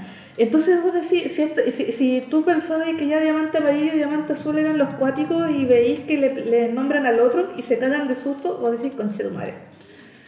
Y aparte en un momento te muestran otro personaje que supuestamente es eh, la sirvienta personal de este personaje, de este diamante blanco. Y lo primero que veis es que este personaje tiene una trizadura en la cara. Y no cacháis qué chucha pasó, no sabéis si fue ella.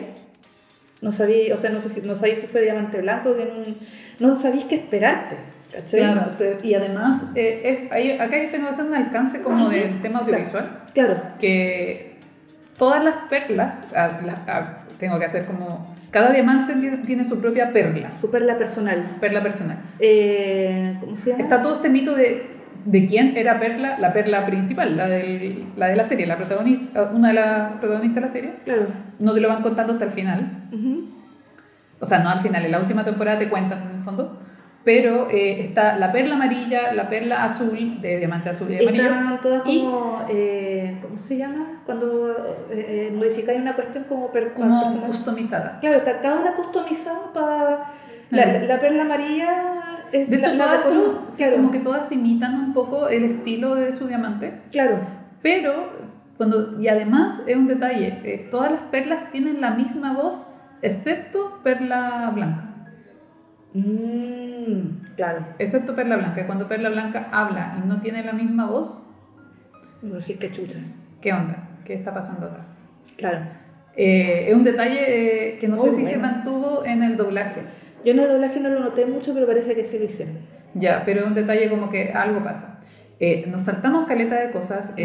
antes de que aparezca todo el tema de los diamantes, van apareciendo distintas otras gemas que tienen que ver con el planeta Casa. Claro. Eh, que te van contando qué pasó en la guerra hay también. una que es agua marina, esta, Mm. esta que es como Bismuto, weón, la bismuto, o nos Oh. saltamos a bismuto. eh, Yo quiero hablar de Bismuto también un poco. eh, siento que va a quedar eh, enorme este capítulo, pero bueno, si nos echaban de menos, eh, acá estamos. Aquí estamos. Eh, pero eh, en, honor, en honor a que nos queda un poquito para que nos echen Diamante este blanco. lugar, Diamante blanco. habla Chan, hable de diamante blanco, de ahí volvemos a lo demás. Es que a mí Diamante Blanco me dejó para la cagada porque de todas las cosas que me esperaba, no me esperaba que supieran representar tan bien a una persona que tiene elementos del trastorno de personalidad narcisista. Que básicamente alguien con ese trastorno de personalidad es alguien muy destructivo y sin embargo no usa ningún tipo de fuerza física sobre ti. ¿Cachai? Entonces, si uno usa la fuerza física como para imponer, así como o, o abuso, de, abuso físico, la otra te hacía como abuso emocional, poco más, o, o chantaje emocional, básicamente. Esta lo que hace es eh, te manipula, pero además todo el rato como que te hace gaslighting, así como que te básicamente te hace lastimarte a ti mismo a través solamente de las palabras y te destruye mentalmente un poco, ¿cachai? Y fue brígido ver este personaje y identificar así, así, letra por letra, a alguien de mi familia, ¿cachai? O alguien, alguien que me con quien me tocó crecer. Y fue como, y ahí yo dije, weón, qué buena serie, qué bacán, que yo, yo sé que se tuvieron que haber asesorado en algún momento. Entonces, claro, es alguien que todo el rato te, todo el rato te está diciendo, no, pero si tú tenías el control de todo, está, está en tu decisión el irte o quedarte, pero sabéis que todo el rato te está amenazando. Sabéis que todo el rato, eh, eh, de- de hecho lo primero como que ella dice es como, como no te reta, no se pone a llorar, te habla como si no hubiera pasado nada y vos sabéis que va a quedar la cagada. Mm. ¿Cachai? Entonces es, es- es como un tipo de manipulación mental más que nada, ¿cachai? Es, es alguien Claro. que, eh, eh, por eso ella es como la más brígida porque destruye tu personalidad. Es alguien que está hecho para destruirte la personalidad y hace, y- y- y- y hace que pienses lo que ella quiere que penses, básicamente. Es brígido porque a nivel visual, literalmente, ella le quita los colores a la gente Claro, y hace que todo se vea blanco y negro. claro. Y es una wea como a nivel visual, es- ves cómo destruye la personalidad. Es, es alguien que destruye la identidad de una persona, pues, porque eso es lo que hacen la- las personas. Yo no soy psicóloga, eh, estoy hablando un poco como de años de, uno de terapia, pero otro de años de conversar con otras personas que han pasado un poco por lo mismo. Y es alguien que todo el rato eh, está convencido de que está, que está en lo correcto. Ujú. ¿Cachai? Y sin embargo no te grita, no te impone nada, pero hace que tú entendáis que tú eres el del problema. Cuático. Y cuando, y cuando ejerce su poder físico, es un poder así, la loca más encima como que puede manipular espacio-tiempo un poco, así como que eh, a Steven lo manda a una torre después de su primer encuentro. Pero lo primero que le dice es como, después de que no se han visto así como en décadas, entre comillas, es como, bueno, eh, se te pasó, terminaste tu pataleta, eh, ya, bacán, porque ahora vamos a volver a hacer todo como era antes. Y te, lo, y te está avisando, ni siquiera te está preguntando, ¿cachai? Mm. Y es ese tipo de personalidad a quien tú no, realmente no sabéis cómo decirle que no, ¿cachai? Entonces, eh, aparte no solamente es eso, ella realmente tiene un poder físico. Claro. Tiene Que, a- a- alguien que... una manipulación mental. De hecho, literalmente te manipula mental, mentalmente. Claro, ¿cachai? Entonces, no, y es alguien que además tiene, eh, y eso es lo que pasa con las personas o en, el- o en los círculos familiares, alguien que, que abusa así. Igual siempre sí tienen un respaldo, pero ese respaldo no, siempre tiene poder sobre ti para siempre, ¿cachai? Por ejemplo, e- es alguien que te puede decir, ok, yo soy toda la que tiene, o sea, puedes irte de la casa en cualquier momento, pero soy yo la que tiene la plata y tú no tienes nada. Pero no sé, es cosa tuya. Podéis irte, nadie te retiene acá, pero no sé dónde vas a encontrar trabajo. No te, no te ha ido, no te ha ido muy bien en, no sé, pues no te ha ido muy bien en la U, o tus hermanos tienen más talento, esa es la otra weá. Son personas que te comparan mucho. Entonces, caché No, que te va, te va me dolió destruyendo. Yo sé, que, yo sé que no me lo estáis diciendo a mí, No. pero me dolió la guata, tu weá. No, y es brígido porque estoy reproduciendo cosas que he escuchado de otras personas o que me han dicho en algún momento. es alguien que, claro, entonces, eh, mira, básicamente, yo me, con este personaje me acuerdo del general Hans Landa, en Inglorious Busters, Sí. que sí, tú sabías que es alguien, eh, pues, entonces, eh, esta- este tipo de personas pueden hacer esto porque aparte tienen otro respaldo, que es ahí un abuso de poder. Mm. que es un abuso de poder, por ejemplo, monetario puede ser, puede ser un abuso de poder físico que tiene más fuerza que tú quizá, o, o que en el caso también de Diamante Blanco tiene todo un imperio a su favor versus un cabro chico que quedó solo en ese momento, que le, le- le- le separó a todo el otro casting Ujú. de personas que estaban ahí apañándolo y lo tiene ahí solo en un rincón hablándole como si tuviera tres años. ¿Cachai?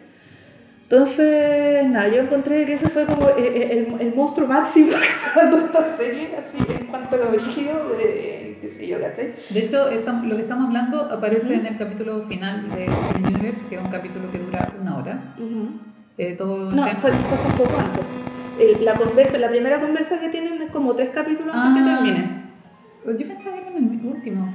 No, no. Bueno, no. entonces eh, es la parte final de la serie. Es eh, una de las primeras interacciones que tienen cuando por fin te muestran cómo es y es alguien imponente, alguien que se ve gigantesco. Yo estoy segura que es en el último. No, es que en el último pasa otra cosa y es algo muy bacán porque no solamente te muestran lo brígido que puede ser un personaje así, sino también cómo puedes contrarrestarlo un poco. Ah, ya. Y Porque te lo muestran como es. Entonces... Verdad, verdad que, Sí. verdad que pasan dos capítulos antes. Lo y siento, yo, lo siento mucho. y yo lo encuentro ahí una cuestión maravillosa porque, claro, te, te plantean todo lo terrible de cada arista de cada uno de estos personajes de los diamantes, pero también te muestran cómo podéis contrarrestar eso, ¿cachai? Cómo podéis contrarrestar a alguien que todo el rato te está tratando de controlar a través de la fuerza física, cómo contrarrestar a alguien que está tratando de manipularte emocionalmente. Ujú. ¿cachai? Y sobre todo cómo contrarrestar, entre comillas, cuando estáis con alguien ya que trata como de eh, eh, destruir tu, tu persona, ¿cachai? Es brígido porque la serie hace mucho hincapié en, en cómo uno puede encontrar tu, eh, la propia identidad. Claro, y de hecho... Y cómo el saber quién eres es, una, es tu fuerza ante este tipo de situaciones. Claro, de hecho, Mm. eh, por un lado, bueno, aparte, eh, otro detalle que encontré muy bacán, que claro, que todo está tranquilo, pero es una, es una tranquilidad tensa, Sí. es una tensión, una tensión Mm. quieta, no es, no es tranquilidad como, no sé, pues cuando veis la escena de Steven en su casa, ¿cachai? Y es porque también esta weá, yo por eso encuentro que está muy bien escrito este personaje. Eh, con este tipo de personas, todo va bien mientras las cosas vayan como ellos quieren. Mm, Pero apenas te mandáis una caga y ¿qué es la caga? claro. Eh, y se arma la casa de puta, básicamente, ¿cachai? Y de hecho cuando te muestran Homeworld, eh, te muestran que el planeta tiene una fisura gigante que supuestamente fue por una rabieta que le dio Diamante Blanco. Entonces de partida ya te están empezando a mostrar de lo que es capaz esta persona cuando está enojada, ¿cachai? Entonces no es apito de nada este, este como poder mental que tiene esta persona sobre los demás, ¿cachai? Porque tiene un respaldo de alguna manera, ¿cachai? Pero te dan a entender que ese respaldo no dura para siempre. De hecho, su poder básicamente se está debilitando y por eso el planeta se está como desquebrajando un poco. Ujú. Y es también porque es una muy buena alegoría de, de, eh, una dinámica familiar así no puede perdurar mucho en el tiempo sin que se quiebre la familia, ¿cachai? Claro. O sea, es, es inestable. Ujú. Entonces, eh, es muy bacán eh, cuando te muestran a este personaje como es en verdad y básicamente es un bebé grande. Es alguien que está haciendo una pataleta que cuando ya hizo todo lo que pudo, le lastimó a todos los amigos, a todo su círculo querido, ¿cachai? Y aún así Steven siguió, siguió, siguió y no, no, eh, no cede ante como el abuso de esta persona. Ujú. La reacción de este personaje Diamante Blanco es hacer un- una pataleta. Y ahí es cuando Steven se manda a hacer una frase para el, bronce, cuando la, esta tipa, esta vieja le dice, "Eh, pero ¿cómo no? No puede ser, no puede ser, te estás comportando como un niño. Y Steven le dice, pero si soy un niño, pero ¿cuál es tu excusa? ¡Chan! ¿Cachai? Entonces, eh, y esto te lo plantean también en Avatar The Last Airbender, Mm. eh, una manera eh, un poco como de, de superar este, estos tipos de abusos es entender, es ver al abusador por la persona que es. Que no es este ser omnipresente, etcétera, es una persona muy fallada. O con muchos traumas, Que, muchos problemas. Con, con muchos problemas, ¿cachai? Que no necesitáis y que, y que realmente no, no vale la pena tratar de hacer sentido de alguien que no tiene sentido. O que le des poder sobre ti. Claro, ¿cachai? Entonces, sí encuentro como que eh, se, se dan una vuelta tuerca muy rápido. Eh, lo bacán de la serie es que eh, tratan de redimir a todos los personajes. También te dan a entender que porque alguien haya hecho algo muy terrible no tiene oportunidad de redimirse. Y, por ejemplo, eh, me recuerda mucho a que tenemos que Tenemos que irnos. irnos. Sí. Grabando, grabando. Ahora volvemos eh, a estar en otra locación. Estamos Oye, este sido el capítulo con mal cambio de locaciones. Este es un capítulo nómada. Claro. Eh, ahora estamos en la pieza de Chan. Así que los ruidos eh, serán ruidos de la silla de Chan, Y que cruje un poco, las gaviotas, la calle, etcétera. etcétera. Ya. Entonces habíamos quedado, ha- hablamos un poco de lo que representan un poco los diamantes y cómo plantean, eh, todo el rato te van comparando las dinámicas como más sanitas, familiares, de Steven, versus cómo eran las, las dinámicas familiares, entre comillas, de, este, de, de esta familia de diamantes, básicamente. Eh, y, igual me, fi- me fijé solo en lo negativo, pero en la parte, entre comillas, positiva de- de- el lado positivo de estos personajes es que de partida te hacen entender que no son personajes desalmados básicamente, sino que están haciendo lo que hacen desde el cariño, pero un cariño muy mal planteado, entre comillas, ¿cachai? Porque Eh, no saben lidiar de otra forma con el... A eso, eso pensaba, que en el Mm. fondo es, eh, hago esto, pero no tengo herramientas para hacerlo de manera positiva y hago esto porque es lo que me sale Claro, y que se da mucho. Se da mucho y sobre todo, eh, eh, incluso a nivel visual, yo encuentro que es brillante que, que hayan escogido como estos los diamantes, porque en conjunto eh, forman un diamante más grande, ¿cachai? Pero el tema es que en este sentido forman una figura mucho más hermética, porque la relación familiar acá es súper hermética, que no permite a nadie más, no permite a nadie salirse también, porque hay una, ahí eh, te habla mucho como de la codependencia entre miembros, ¿cachai? Y como que lo triste un poco de esto es que se les va un miembro de la familia y quedan para la corneta. Y en el fondo pasan por el duelo. Están pasando por el duelo igual que la familia de Steven, o sea, la familia en la tierra de Steven, ¿cachai? Claro. Entonces, eh, y están lidiando de manera muy no sana, ¿cachai? Entonces, el que es más militar, o sea, la que es más militar, eh, eh, se reprime todas las emociones. De hecho, reta a la otra que pasa llorando todo el rato, Claro. ¿cachai? Así como que le dice, bueno, llorar no la va a traer de vuelta, ¿cachai? Como que quiere venganza, entre comillas. Sangre. Sí, es la que quiere venganza, la, la- la que quiere solucionar todo como con la violencia. La otra eh, estaba básicamente en una depresión infinita, ¿cachai? Y no sale de esa pena. Que básicamente ella es como la que llora por todos, Claro. básicamente, y los hace llorar a todos más encima. Eh, y la otra eh, básicamente hace como, como, como- eh, no sé si... Ahí me, me cuesta un poco eh, analizar a la Diamante Blanco cómo se planteó esto, porque como que todo el rato hubiera pensado, eh, no, esto se va a solucionar. O van a salir las cosas como yo quiero, o no sé. Eh, es la no. persona, yo siento que es la persona que si esto no está saliendo como yo quiero que salga, Entonces voy a modificar, no, voy a modificar mi entorno, voy a hacer que las personas hagan lo que yo quiero para que todo salga como yo lo estoy pensando. Claro, Hace esta, e- esa vuelta, claro, ¿cachai? claro. Que es como, a mí no me gusta esto, entonces lo voy a cambiar porque hasta que a mí me guste. Que básicamente es, la- es el personaje controlador Claro. de, de esta dinámica, ¿cachai? Pero viéndole el lado bonito, entre comillas, eh, bueno, y tiene, es tiene que ver un poco con el poder que tiene Steven, de que te hace como replantearte y te hace conectar como con el lado bueno tuyo. O sea, no el lado bueno, pero el lado empático tuyo. Claro, Que te Steven, hace Steven todo, el, todo el rato va pensando desde la empatía. Está Claro. saliendo viento, voy a apuntar un poco la Ah, ventana. Ah, bueno. No, es que le llega el micrófono. Ah, Eh, sí. o me voy a poner delante el micrófono porque no le llegue. No te vaya a dar un aire. Me va a dar aire, oye. Oye, sorry, tengo que bajar estas botellas, perdón. sí, ya no. Soy como la niñita de señales. Eh, no recuerdo señales. No vi una niñita que dejaba vasos de agua por toda la casa. Parece. Y cucharas. Tú, tú juntáis botellas, cucharas, vasos. Mm. Mm. No, no. Yo saqué como tres. Oye, mira mi defensa. Bueno, ya sí. No, no tenía ninguna defensa. Ah. Bueno, eh, la cosa es que nos saltamos un montón de cosas para hablar de los diamantes, pero el conflicto central es que Cresta pasó con Diamante Rosado. Y lo bacán es que cuando uno visita el planeta de hogar, Uno. Eh, Sí, Chan, sí. Chan visitó el planeta.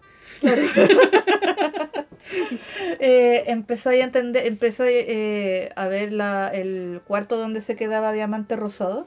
Ujú. y empezáis a entender qué es lo que hizo que ella tomara las decisiones que tomó también.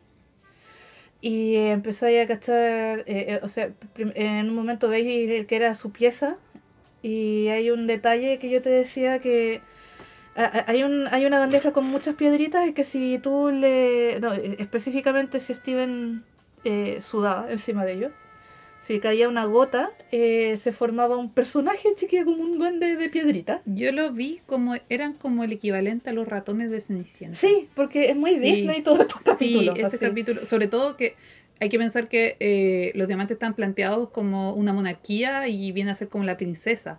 Claro, Viene a ser como, y de hecho tiene ropa como de un arlequín claro. de diamante rosado. Eh, hay un detalle que estamos olvidando. Mm. Eh, esto que estamos hablando ya es el final de Steven Universe, eh, todo el conflicto de los diamantes. Hay un, hay un twist que no hemos querido nombrar para que no se... En que- todo caso, sí, yo no creo que es mejor no nombrarlo, eh, pero pero bastante eso. importante eh, y viene a decir por qué van a ver Y por qué alguien hace lo que hace, ¿cachai? Entonces Mm. empezáis a cachar que este personaje, este personaje que falta en esta dinámica de los diamantes, eh, no era tan ominoso como te lo están presentando, sino que era más así como una princesa chica, quizás un poco, un, un poco, eh, ¿cómo es la palabra? Consentida. Sí, como una niña consentida que no la dejan salir. Claro, eh, básicamente. Y lo que quiere es conocer el mundo y... Y toda su familia le dice, no, tú tienes que, o, o sea, de, de partida quiere ser parte de esta, como, como de esta, de este régimen, que quiere ella tener como sus propios reinos, su propio etcétera para... Es como, dame un planeta para tener yo. claro, ¿cachai? Como Porque que son quiere, conquistadores interestelares. claro, quiere, por un lado quiere validarse ante, la, ante sus roles, sus modelos que son las otras diamantes, ¿cachai? Y por otro lado también es una niña, una niña consentida y sobre todo alguien que la aíslan mucho también. Y uno va cachando que en algún momento lloró mucho también. Claro. Porque, porque se crió en un, en un ambiente en donde ellos creían que lo mejor era hacer las cosas como de las maneras que estos diamantes las hacen, ¿cachai? Que es como, no sé, po, encerrarte en tu pieza y no dejarte salir jamás hasta que aprendas porque uno sabe mejor, uno sabe más que, no sé, po, la- esa persona, entre comillas. Ese es como un poco como el... Como el castigo. Claro, pero lo hacen, y, y- y es recótico, pero porque lo hacen como desde el cariño, también es como que... eh, es que tienes que madurar, no sé, ¿cachai? Como... Mm, eh, hay un tema eh, que veo que es transversal y me gustaría pasar a esto. Mm, Que cada personaje, por muy de relleno que sea, tiene su propio arco en la sí, serie. Es Eh, maravilloso. a mí me gustaría mencionar sobre todo el arco de Lars. Uh, Lars bueno, es uno de los chicos que trabaja en la tienda de donas. Claro. Y Que es como... eh, eh, es como el chiquillo que quiere ser parte de los populares Y pero- no le sale. y no le sale. Y es pesado, y es pesado con el protagonista porque... Porque un adolescente Y, y- y es inseguro. Es muy inseguro. Pero me Eh, gusta mucho su evolución de personaje. Es porque evoluciona de manera hasta que eh, tiene su propia identidad. Y verlo resuelto en su propia identidad Es es, muy bacán. Es Sí. muy, muy bacán. Y Básicamente se, con- se convierte en un Spike Spiegel. eh, Cowboy eh, Bebop. sí, la chanta Un poco. citando a Cowboy Bebop, eh, yo me iría más como una especie de Han Solo, Sí, como un- algo mucho más... sí, algo así. eh, había, había un personaje... mainstream. Sí, no, había un personaje como dentro de las franquicias, así tipo San Kukai, que sea como estos piratas espaciales, De hecho, básicamente. eh, Sí. sí. hay un eh, Capitán Jack, creo que se llama, Algo así. que es de- de- donde incluso se basan en la ropa. Mm, El personaje se basa en la ropa hasta claro. Pero, eh, hasta podría tener su propio spin-off, weón. weón, yo lo estoy esperando, sí. Sí. por favor, háganlo. Como que la wea, co- cómo, cómo termina este personaje es maravilloso. así. Sí, también está Sadie, que es la otra chica que trabaja en... eh, Que en algún momento es como el interés ¿En lugar amoroso de de la Lars. eh, no, de, de hecho, claro, a Sadie le gusta Lars. Claro. Y eso se resuelve de otra forma. Sí, como que Lars no, no, como, como no está, la- le falta madurar ahí. Eh, Bien.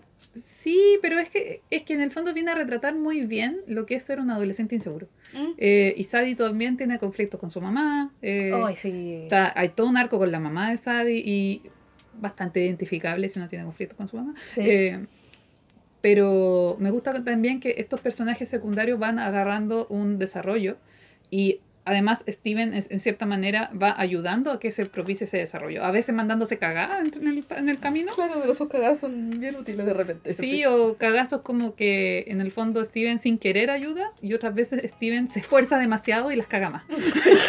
Sobre todo las primeras temporadas. Es como, arreglaré tu vida. No, si está bien, no, si te voy a arreglar. Te voy a ayudar, te voy a ayudar y dejando la caga. Claro. Eh, pero eso, o sea, se trata mucho de las relaciones, se trata mucho de, de solucionar las cosas desde la empatía. Eh, Connie es un personaje muy Sí, importante que viene a ser la amiga, la amiga de Steven y quien Sí, la aterriza en el mundo de los humanos. Sí, Porque Connie va a la escuela, eh, Connie viene en el fondo a interesarse por este mundo de las gemas también. Claro. Eh, Connie es buena en esgrima, empieza a aprender esgrima y Perla le empieza a enseñar. La, la Y- entrena, weón. Si Perla la entrena y bacán. Steven como que no está ni ahí con ocupar una espada, pero Connie quiere puro ocupar una espada y Sí. se vuelve así pulenta. Eh, Hay un tema de Connie en el fondo enfrentando a sus papás eh, Claro. o, a- o teniendo ayuda de sus papás. Claro. Hay todo un tema que también en Steven Future, eh, Future, Future, que Future que viene a ser como la serie epílogo de esto, claro. eh, viene a trabajar otro aspecto con Connie, Mm, que viene a ser el aspecto que pasa cuando ya estás saliendo de la etapa escolar. de la etapa escolar, Oh. más o menos. eh, no es 100% salir de la etapa escolar porque tienen 16. O sea, est- están, pero están como. Pucha, es como, ¿qué voy a estudiar en la U? Es como, como ¿qué vas a hacer después? Claro. Hay un después. Mm. Steven fue al colegio en algún No, momento. ¿Cachai? Entonces son esas preguntas como que uno dice, mm, Mm, Y Steven en el fondo ahí, eh, ahí da para mucho hablar de Steven eh, Future. Me gustaría que cuando la Chan lo vea, quizá hagamos otro, otro especial. Claro. Porque eh, viene a ser como una serie que plantea de hecho que Steven siempre estuvo para todo el mundo, excepto para él. ¿Qué pasa ahora con Steven? Entonces Mm. viene a tratar del autocuidado, eh, su propia identidad, todo el estrés que le llevó la otra seis, la otra seis, cinco temporadas. Claro, ahí a mí lo que me gusta, un poco como enganchándome de los diamantes, pero que como que quiero cerrar el tema de los diamantes, es que a la larga te plantean que a pesar de las cagas que te hayáis mandado, igual te podéis redimir, sobre todo si eh, a, a la larga te plantean que eres capaz de mejorar como persona si mantenís como centro el cariño que le tenís a, a, a- a- como a, a quien sea, ¿cachai? Ujú. Porque a la, a, a la larga, en algún momento en- tienen que sopesar qué es más importante para mí. Toda esta, eh, eh, como, eh, querer mantener esta imagen, este régimen, esta dinámica, etcétera, o, o, o que esta persona esté bien. Claro. ¿Cachai? Que es un poco eso, y, y es un poco como el arco que le queda a los diamantes después, ¿cachai? Como aprender cómo hacer las cosas mejor. y, te- y lo bacán es que te plantean que eh, no es un proceso perfecto, Mm. ¿cachai? Que no, no tenéis por qué ser perfecto. Y, te- y- y es bacán, a mí me gusta como que se lo, se lo toman como, con humor, la serie se lo toma con humor. Así como, ¿cómo ser una, una abuela sana? Una mamá sana. ¿cachai? De hecho, eso también lo abordan un pelito, no diría que 100%, Mm. porque siento que le faltó un poquito en la Mm. película. Uh, bueno, la Porque película. La película tiene... Ya, eh, después del ataque cardíaco de la Chan. Lo siento, tuve flashbacks de Vietnam con Chasuma. Ya, ¡Ah! la película viene a plantear muchas cosas, no podemos decir nada No. para, para que no... Para que sufren de verdad, weón. Para que la película realmente les... les- Les duela. No, no voy a decir les duela, les importe, porque si y les saben... duela. Ya, la quiere que les duela. Bueno, eh, Es que, weón. Pero en el fondo, eh, las diamantes quedan con este vacío, porque Steven eh, se so- soluciona un poquito el tema de las diamantes, pero las diamantes quedan así como, pucha, así como nido vacío, una cuestión así. Mm. y buscan en el fondo, es como, pero ven a vernos, ¿cuándo nos vaya a venir a ver? Que en todo caso, el paso, el paso siguiente después de que, eh, eh, entre comillas, superáis una relación de, de codependencia, es aprender a, aprender a estar sin el otro. y pero- a darse pero- espacio, Claro, a darse espacio, pero sabiendo que igual está el otro. claro. ¿Cachai? Aprendiendo a. a Teniendo esa seguridad eso. que pueden venir, Claro, que ¿cachai? puedes volver en cualquier parte, o sea, en cualquier momento. Pero en Future. Eh, no se menciona mucho la diamante. No, no, pero Eh, independiente de hay, eso. un, hay un hay Steven una- es el Steven es el protagonista por eh, o sea Steven siempre ha sido el protagonista durante toda la serie pero por primera vez Steven tiene el espacio para pensar en sí mismo Sí, y eso, eh, yo Es siento que Steven Future me pegó bastante más, pero también por un tema emocional. claro Eh, pero eh, a lo que voy era lo mismo que te estaba explicando antes, que en el fondo eh, Steven siempre ayudó a todo el mundo Mm, y cuándo se va a ayudar a sí mismo. Y Claro. está toda esta búsqueda personal. Hay incluso un capítulo que a mí me gusta caleta, que en el fondo entiende que hay distintas maneras de vivir, porque Ah. se va, eh, ahí esto es como un poco spoiler, no es tanto, pero dijimos, dijimos antes que eh, todos los personajes terminan redimiéndose de cierta manera, Ujú. pero Jasper, eh, Jasper, eh, Jasper eh, Oh, bueno. vive como en las montañas, como súper ermitaña, y Steven va como a entrenar con ella. Wow. Y Steven se vuelve así como maceteado, así como Ah, que... ¡Qué! Como que eh, eh, Jas- Jasper como que hace esto de vos no calláis lo que es la sobrevivencia, una cuestión así. Y viene a ser como el maestro Rochi de Steven en un, en un capítulo. Mm. Y me encanta como que en un capítulo Steven tiene músculo, tiene como músculo, está como maceteado y casi así como que tuviera pelo en pecho. así. Un pelo bello. En mayo, pelo peludo. Pero Steven como además tiene estos poderes como de sanación, Mm. es como se pitea todos los árboles, pero después les da besitos para que como que se arreglen. La wea, qué lindo. Y para Jasper es como, oh, es como el, ca- el cabro güey que cuestión así, es, es como, esa actitud tiene el Jasper. Bacán, weón. Eh, pero igual a mí me gustó que en el fondo eh, no es como Dragon Ball y se hace cargo de la flora y fauna que destruye. Está bien, está bien, weón. Oye, si no, por nada en Dragon Ball, donde eh, los lugares que peleaban estaban para la corneta, weón. Lo que yo, yo lo pensaba, decía como... eh, Deforestación. deforestaciones, eh, inundaciones, porque probablemente hubieron Cambio- comunidades enteras que quedaron sin agua en Dragon Ball y nadie piensa en eso. Cambio, cambio extremo de, pro- de topografía, weón. Y la microfauna, que alguien quiere pensar en la microfauna, ya lo weón. Goku, haga algo. Señor Goku. No, señor Piccolo haría algo. Sí. No, pero yo creo que ahí Dragon Ball se redime eh, con Android 17 siendo como un loco del Mir. Ah. Decía Mir. ¿Cachaste que era como- Eh, vean Dragon Ball Super si es que les gusta Es Dragon buena, Ball. por es buena. Ya. Oye, Eh, pero Yo creo que hasta ahí podría dejar Steven Universe. sí, me gusta Mm. eso, me gusta mucho. Es bacán, sí. Eh, básicamente eh, e- es muy coherente también, porque esto también yo lo vi en, una, en un análisis que hicieron de Encanto. Ajá. Y hablaban del personaje de Camilo, que era este cabro como que cambia de forma.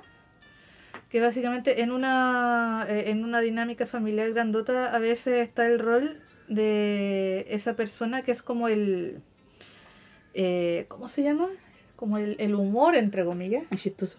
Es Es chistosito. chistoso, sí, es, pero es que tiene una razón de ser muy específica, ¿cachai? Que es la persona que le baja, como que le, le baja la intensidad a los conflictos, ¿cachai? Mm. Y es alguien que se tiene que adaptar muchísimo a los demás o a la situación para que justamente no escale un conflicto, ¿cachai? Eh, y básicamente Steven tenía ese rol también, pues, en algún Claro. momento. Y llega un momento en donde ya no es necesario ese rol y la persona ahí queda como chucha y yo qué, qué wea soy, ¿cachai? De hecho, acaba de plantear eh, uno de los capítulos de Steven Future. eh, Future. Y eso ocurre mucho también cuando eh, la familia no se da cuenta, o cuando hay muchos conflictos pasando en la familia y hay uno que básicamente es el que abandona su, su, su rol de persona que tiene que ser cuidada para tener que contener al resto, Mm. ¿cachai? Entonces... Y en todo caso, otra cosa que he aprendido es que lo- la- la- los roles no son estáticos en la familia. De hecho, deberían, se supone que deberían ser dinámicos. Y cuando son estáticos hay problemas. Y cuando son- justamente como en los diamantes, porque por ejemplo lo acá en Steven Universe, en la serie, y después en Future, yo creo, es que todos en algún momento pasan por el momento como de la crisis y el resto los contiene. Y, y en algún momento eh, hay, eh, y, y como que el rol del que, de- del que se tiene que poner serio y decir, ya, ya, ¿sabéis qué? Paremos huear y hagamos esto. También va rotando. ¿cachai? Entonces, y, y me, y me agrada Y de que- hecho, eh, en, en Future el conflicto central es la crisis de Steven. Claro, po. Y ya la pura cagada, chan, Tenéis que puro weón. verlo. Es que mira, yo vi una cuestión. Yo, yo, yo vi el, el momento brígido. ¿Por qué, eh, por qué te hacía eso? ¿Por qué ves los finales? no Porque sé? soy ansiosa. No, no, no, no manejo bien la ansiedad de ma- mantener la atención. Mi, una tía me ¿Eh? contó que ella leía los finales de los Yo libros eso, yo hacía para eso. saber si le iba a gustar o no. Yo hacía eso. Yo encuentro que le quita toda a la magia. No, de hecho, a mí... como mi- persona que hace eh, películas y eh, escribe en libros. Mi caso, en mi caso, eso a mí me permite poder leer el libro. Independiente si... no- yo no lo uso como para decidir, ah, me gusta, no me gusta, no. Es como, ok, ya que nos quitamos esa ansiedad, le damos esta weá. Pero... Qué brígido. Yo, de la- verdad. la- lo he ido solucionando, sí. No, pero es brígido porque, no sé, yo, al menos como editora, Yo todavía no he visto Nope. De hecho, Ya. caso, yo, yo he, he- por he favor. combatido Porque esa película, esa película tú la dejas de disfrutar cuando, Cuando sabes de qué de- se trata. Claro, sí. Sí, hay, hay cosas que de verdad, eh, y yo le digo a la Chan así constantemente, es como, Chan, esta por favor, vela sin ningún spoiler porque ne- lo necesitas. Y yo como editora lo digo porque uno piensa la estructura de algo para, en es- para pensar, en este momento te estoy dando esta información, en este Claro. momento te estoy dando esta información, porque en el fondo como, como editor uno te va planteando las cosas de a poco para que llegado el momento tengas la emoción que el equipo de dirección, de edición, todo eso, quiere que tú tengas. Oye, último comentario al respecto y hablando de edición ya a nivel de producción de Steven Universe. Oye, un detalle hermoso que tiene la serie, bueno, la música. Eh, sí, Concha un madre. apartado. eh, sobre todo en las, las primeras temporadas se nota mucho. bueno. Sí, pero se nota mucho que, por ejemplo, eh, hay personajes que tienen ciertos instrumentos asociados, Mm. así en cuanto a la música. Steven es como lo que se conoce como chiptune, Sí, que es como música media de videojuego. co- como música de Game Boy. Sí, música como de Game Boy. música de mm. Nintendo, así como Sí, música de 8 bits. 8 bits, sí. Ahí me puse como a leer el otro día y en el fondo es como la, es la misma banda, junto con la Rebecca Sugar que hace varias de las letras, Claro. qui- quizás Y todas. las letras son para la corneta de repente. Me encantan las letras porque eso Sí. tiene Steven, Steven Universe tiene muchas canciones y las canciones te están contando cosas del Y capítulo. te dan información importantísima. Sí, Y- hay un capítulo que es musical, Sí, que es de oh, Perla y yo weón. lo amo y estuve rayada meses con la canción. Ay, weón, por favor, ese capítulo, por favor, véanlo con una tonelada de pañuelitos al lado. Sí, sí son personas como nosotras bastante eh, emocionales, Ujú. weón, van a llorar. Es que Es sí. como ya, una lloradita y a dormir. ya, pero hace bien. Sí, no, y había- iba a decir otra cosa, se me fue. Bueno, estábamos hablando de la música, que la música estaba asociada a los personajes. eh, Ah, por ejemplo, eh, Garnet tiene mucho como del rap, Sí, es como más hip hop. porque además como es su, eh, el personaje de Garnet en la versión en inglés es Estelle, que es una cantante que es más rapera, más como urbana. Claro, ¿cachai?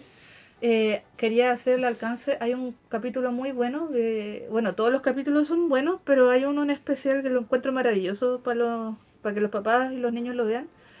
Que básicamente habla del mindfulness. Ah, sí, Sí, que se me olvidó el nombre del eh, capítulo. Mindful Education, creo que se llama. Sí, es eso. Es como educación consciente.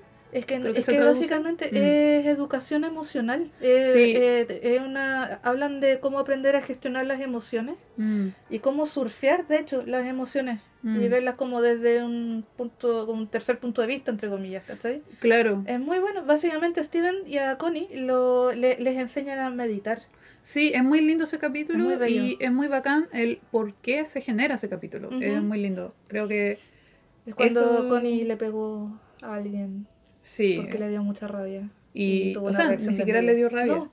No, fue una reacción que, de hecho, el Juan me lo contaba, Mm, que cuando uno se entrena, eh, paréntesis Sí, me spoiler, acordé de eso. Connie le pega a un compañero porque su cuerpo reaccionó, porque Connie está entrenada en la espada, está entrenada como para pelear, Está como saltona. y anda saltona, claro. Sí. Eh, el Juan me contaba, bueno, Juan, mi pololo pareja, eh, que él cuando estaba haciendo karate tenía esas reacciones.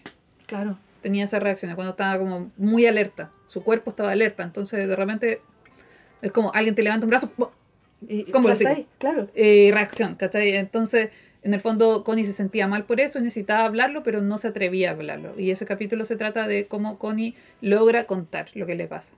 Claro. Habla mucho como del, del, per- del perdonarse. Del perdonarse. de eh, cómo lidiar con los sentimientos de culpa también y cómo lidiar con los sentimientos en general. Y incluso después lo eh, cuenta, después dice, Mm. bueno, me junté con el, con el cabro, le pedí perdón y me entendió. Eso, Bueno, está, está bien disculparse, eh, claro, no es algo malo. claro. ¿Cachai? De hecho, mandé un, mandé un es- es muy correo. bello. De hecho, mandé un correo hoy día en la mañana. Ah. diciendo como, eh, hola, sorry.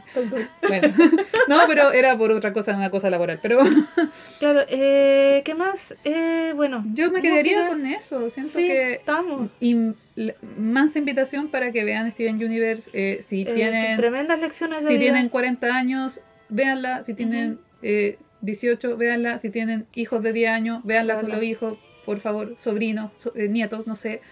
Pero es muy bacán. eh, qué bacán que exista esta serie. el- qué linda época para vivir.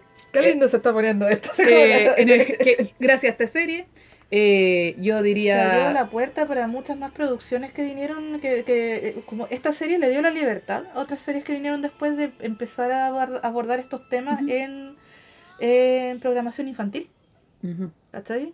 Eh, Y a esta altura ya como suena un poco como cuento viejo, porque es gracias a eso, ¿cachai? El- Sí. eh, mar- marcó incluso tendencia estética, casi.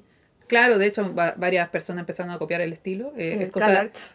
es cosa de ver eh, Nahuel y el libro mágico. Te estoy mirando a ti. Ah, Está calcado Steven Universe. ah. Pero es un estilo bonito. Pero es un estilo bacán, es un estilo bonito, bacán, que funciona y que abre puertas a que cosas, más, más cosas puedan salir y eso es bacán.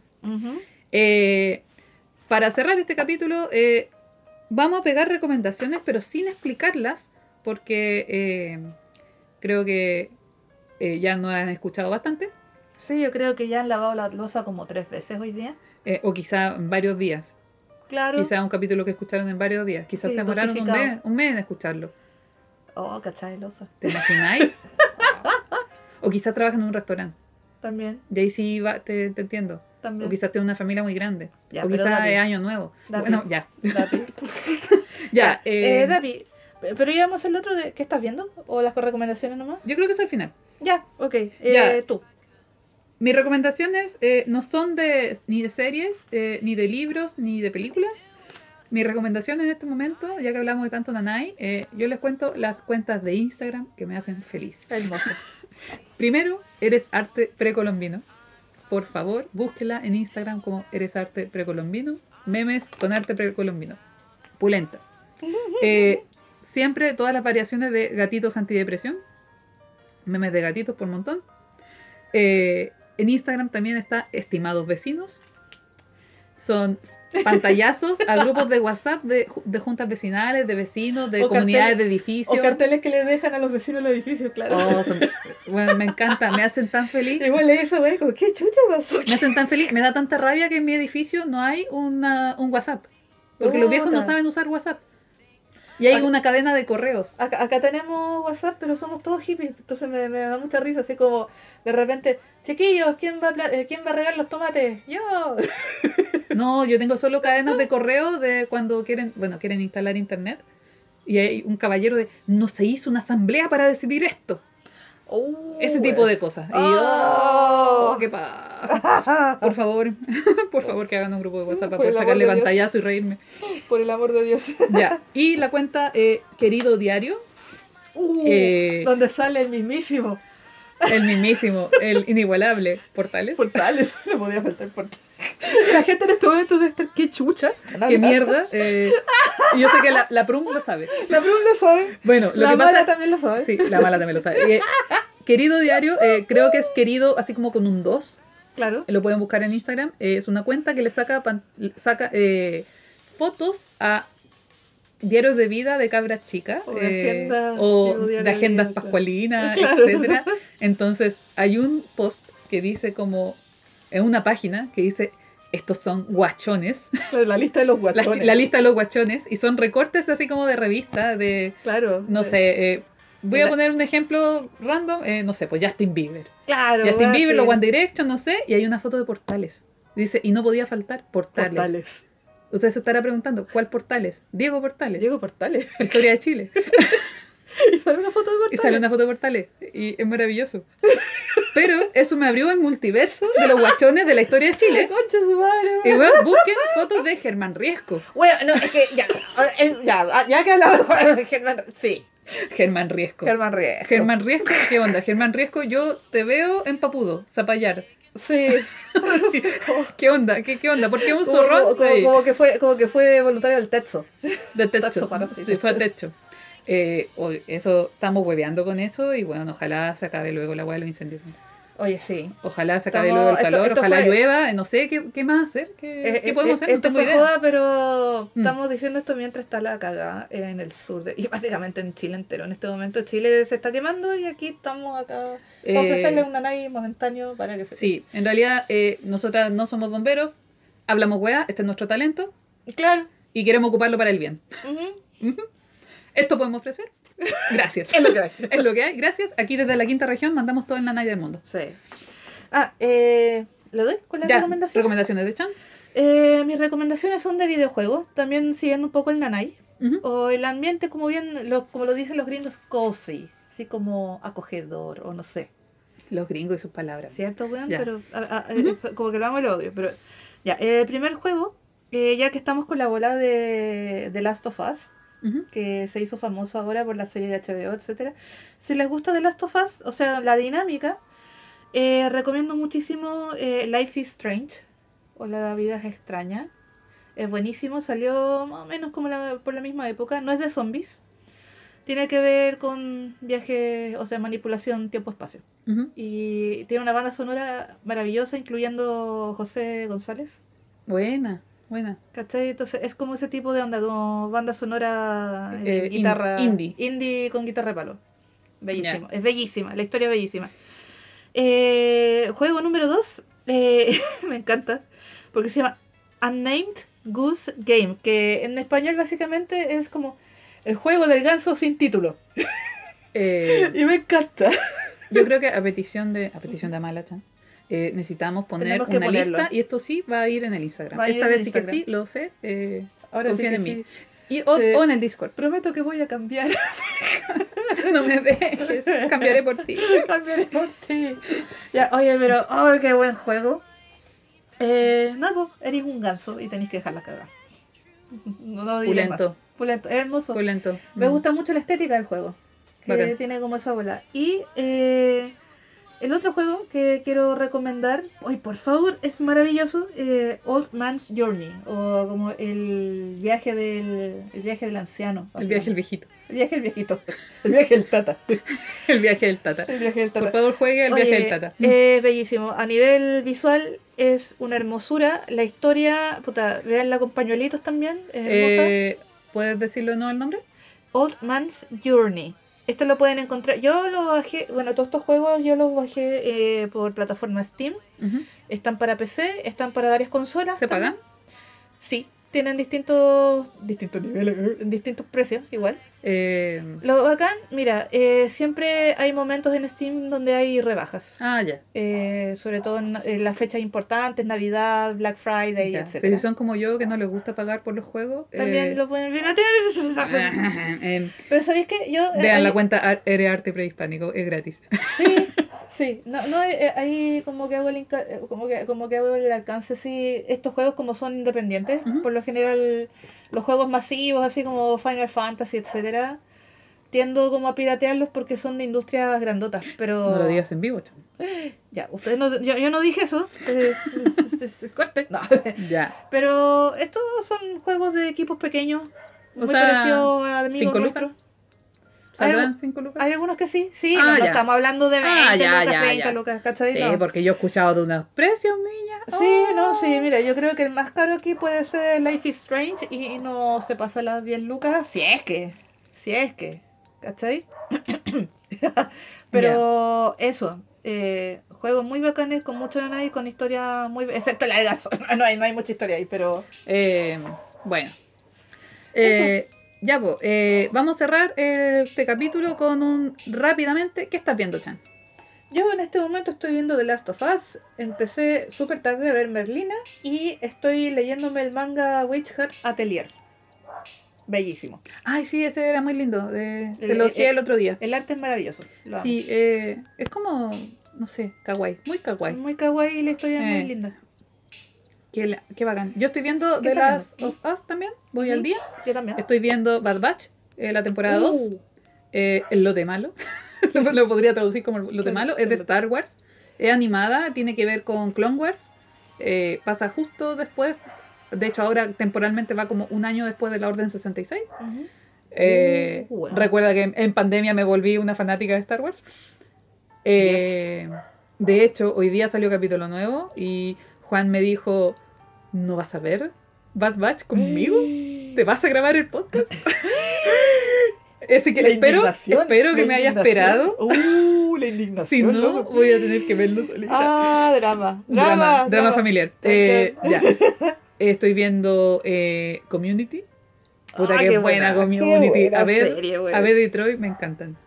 A ver Detroit me encantan. eh, son sí. mis personajes favoritos. Y y me di cuenta que yo era muy Annie, que es uno de los personajes. Yo no bueno. la hace mucho tiempo, tendría que Pero. Annie era como la niña, la niña Matea. Yo era muy Annie en algún momento. Ah. Ya no. Pero bueno. eh, estoy viendo eso. eh, estaba viendo una serie, no me acuerdo cuál. Ah, estaba viendo Bridgerton.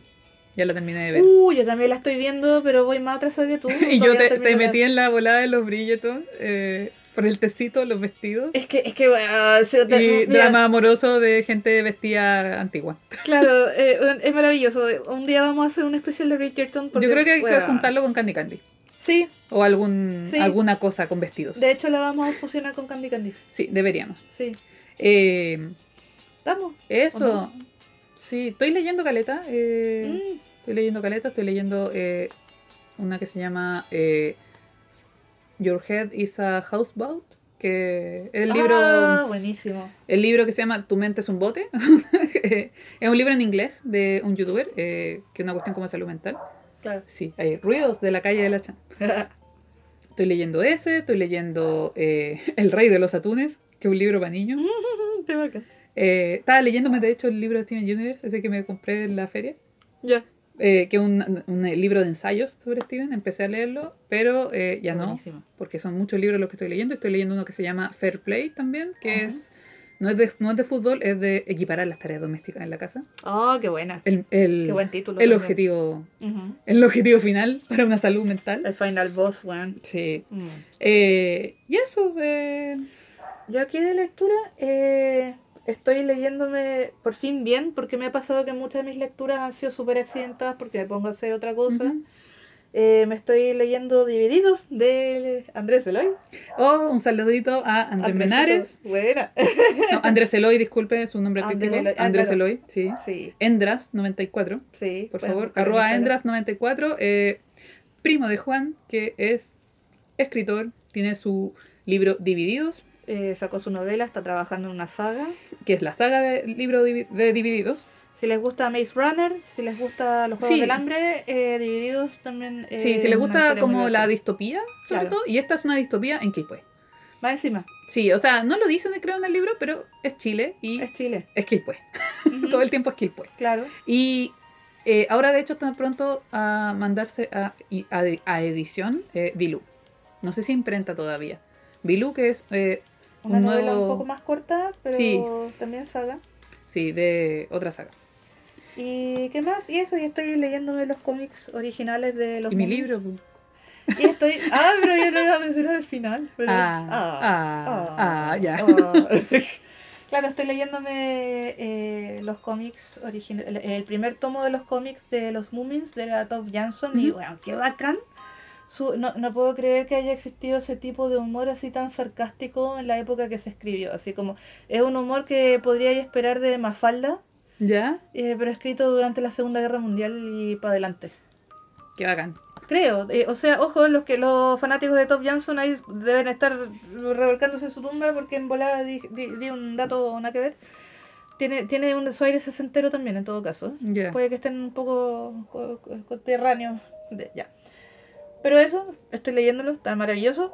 Y también estoy leyéndome una de las millones de versiones de. No hay solo, no hay millones, son No. solo tres versiones. Está leyendo la versión 3 del libro que estoy escribiendo hace cacha de años. Exacto, Hice la cuenta el otro día, son 18 años.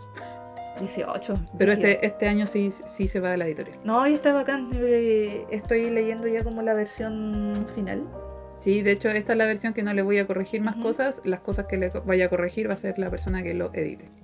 Así ¿Y que bacán? eso se viene en algún momento. Sí, no, ha sido bacán, ha sido un- también un tremendo nanay mental Ya- ya- ya- porque yo, yo ya hablo de los personajes de este libro como si fueran Sí, personas como que si fueran sus existen. amigos. Yo ya le digo, Chan, ¿te acuerdas que es eh, ficticio ya? ¡No! Lucho no existe, Chan. ¡No! ¡No te escucho! No te escucho. No, no, no, no. Ya, con esto los dejamos, chiquillas. Eh, nos vemos, que estén bien. Un saludo a todos los que lavaron la losa, hicieron la hicieron el aseo, la limpiaron cama. toda la casa como durante una semana. Sí. Que estén muy bien. Cuídense. Un abracito. Chau, chau. Chao, chao.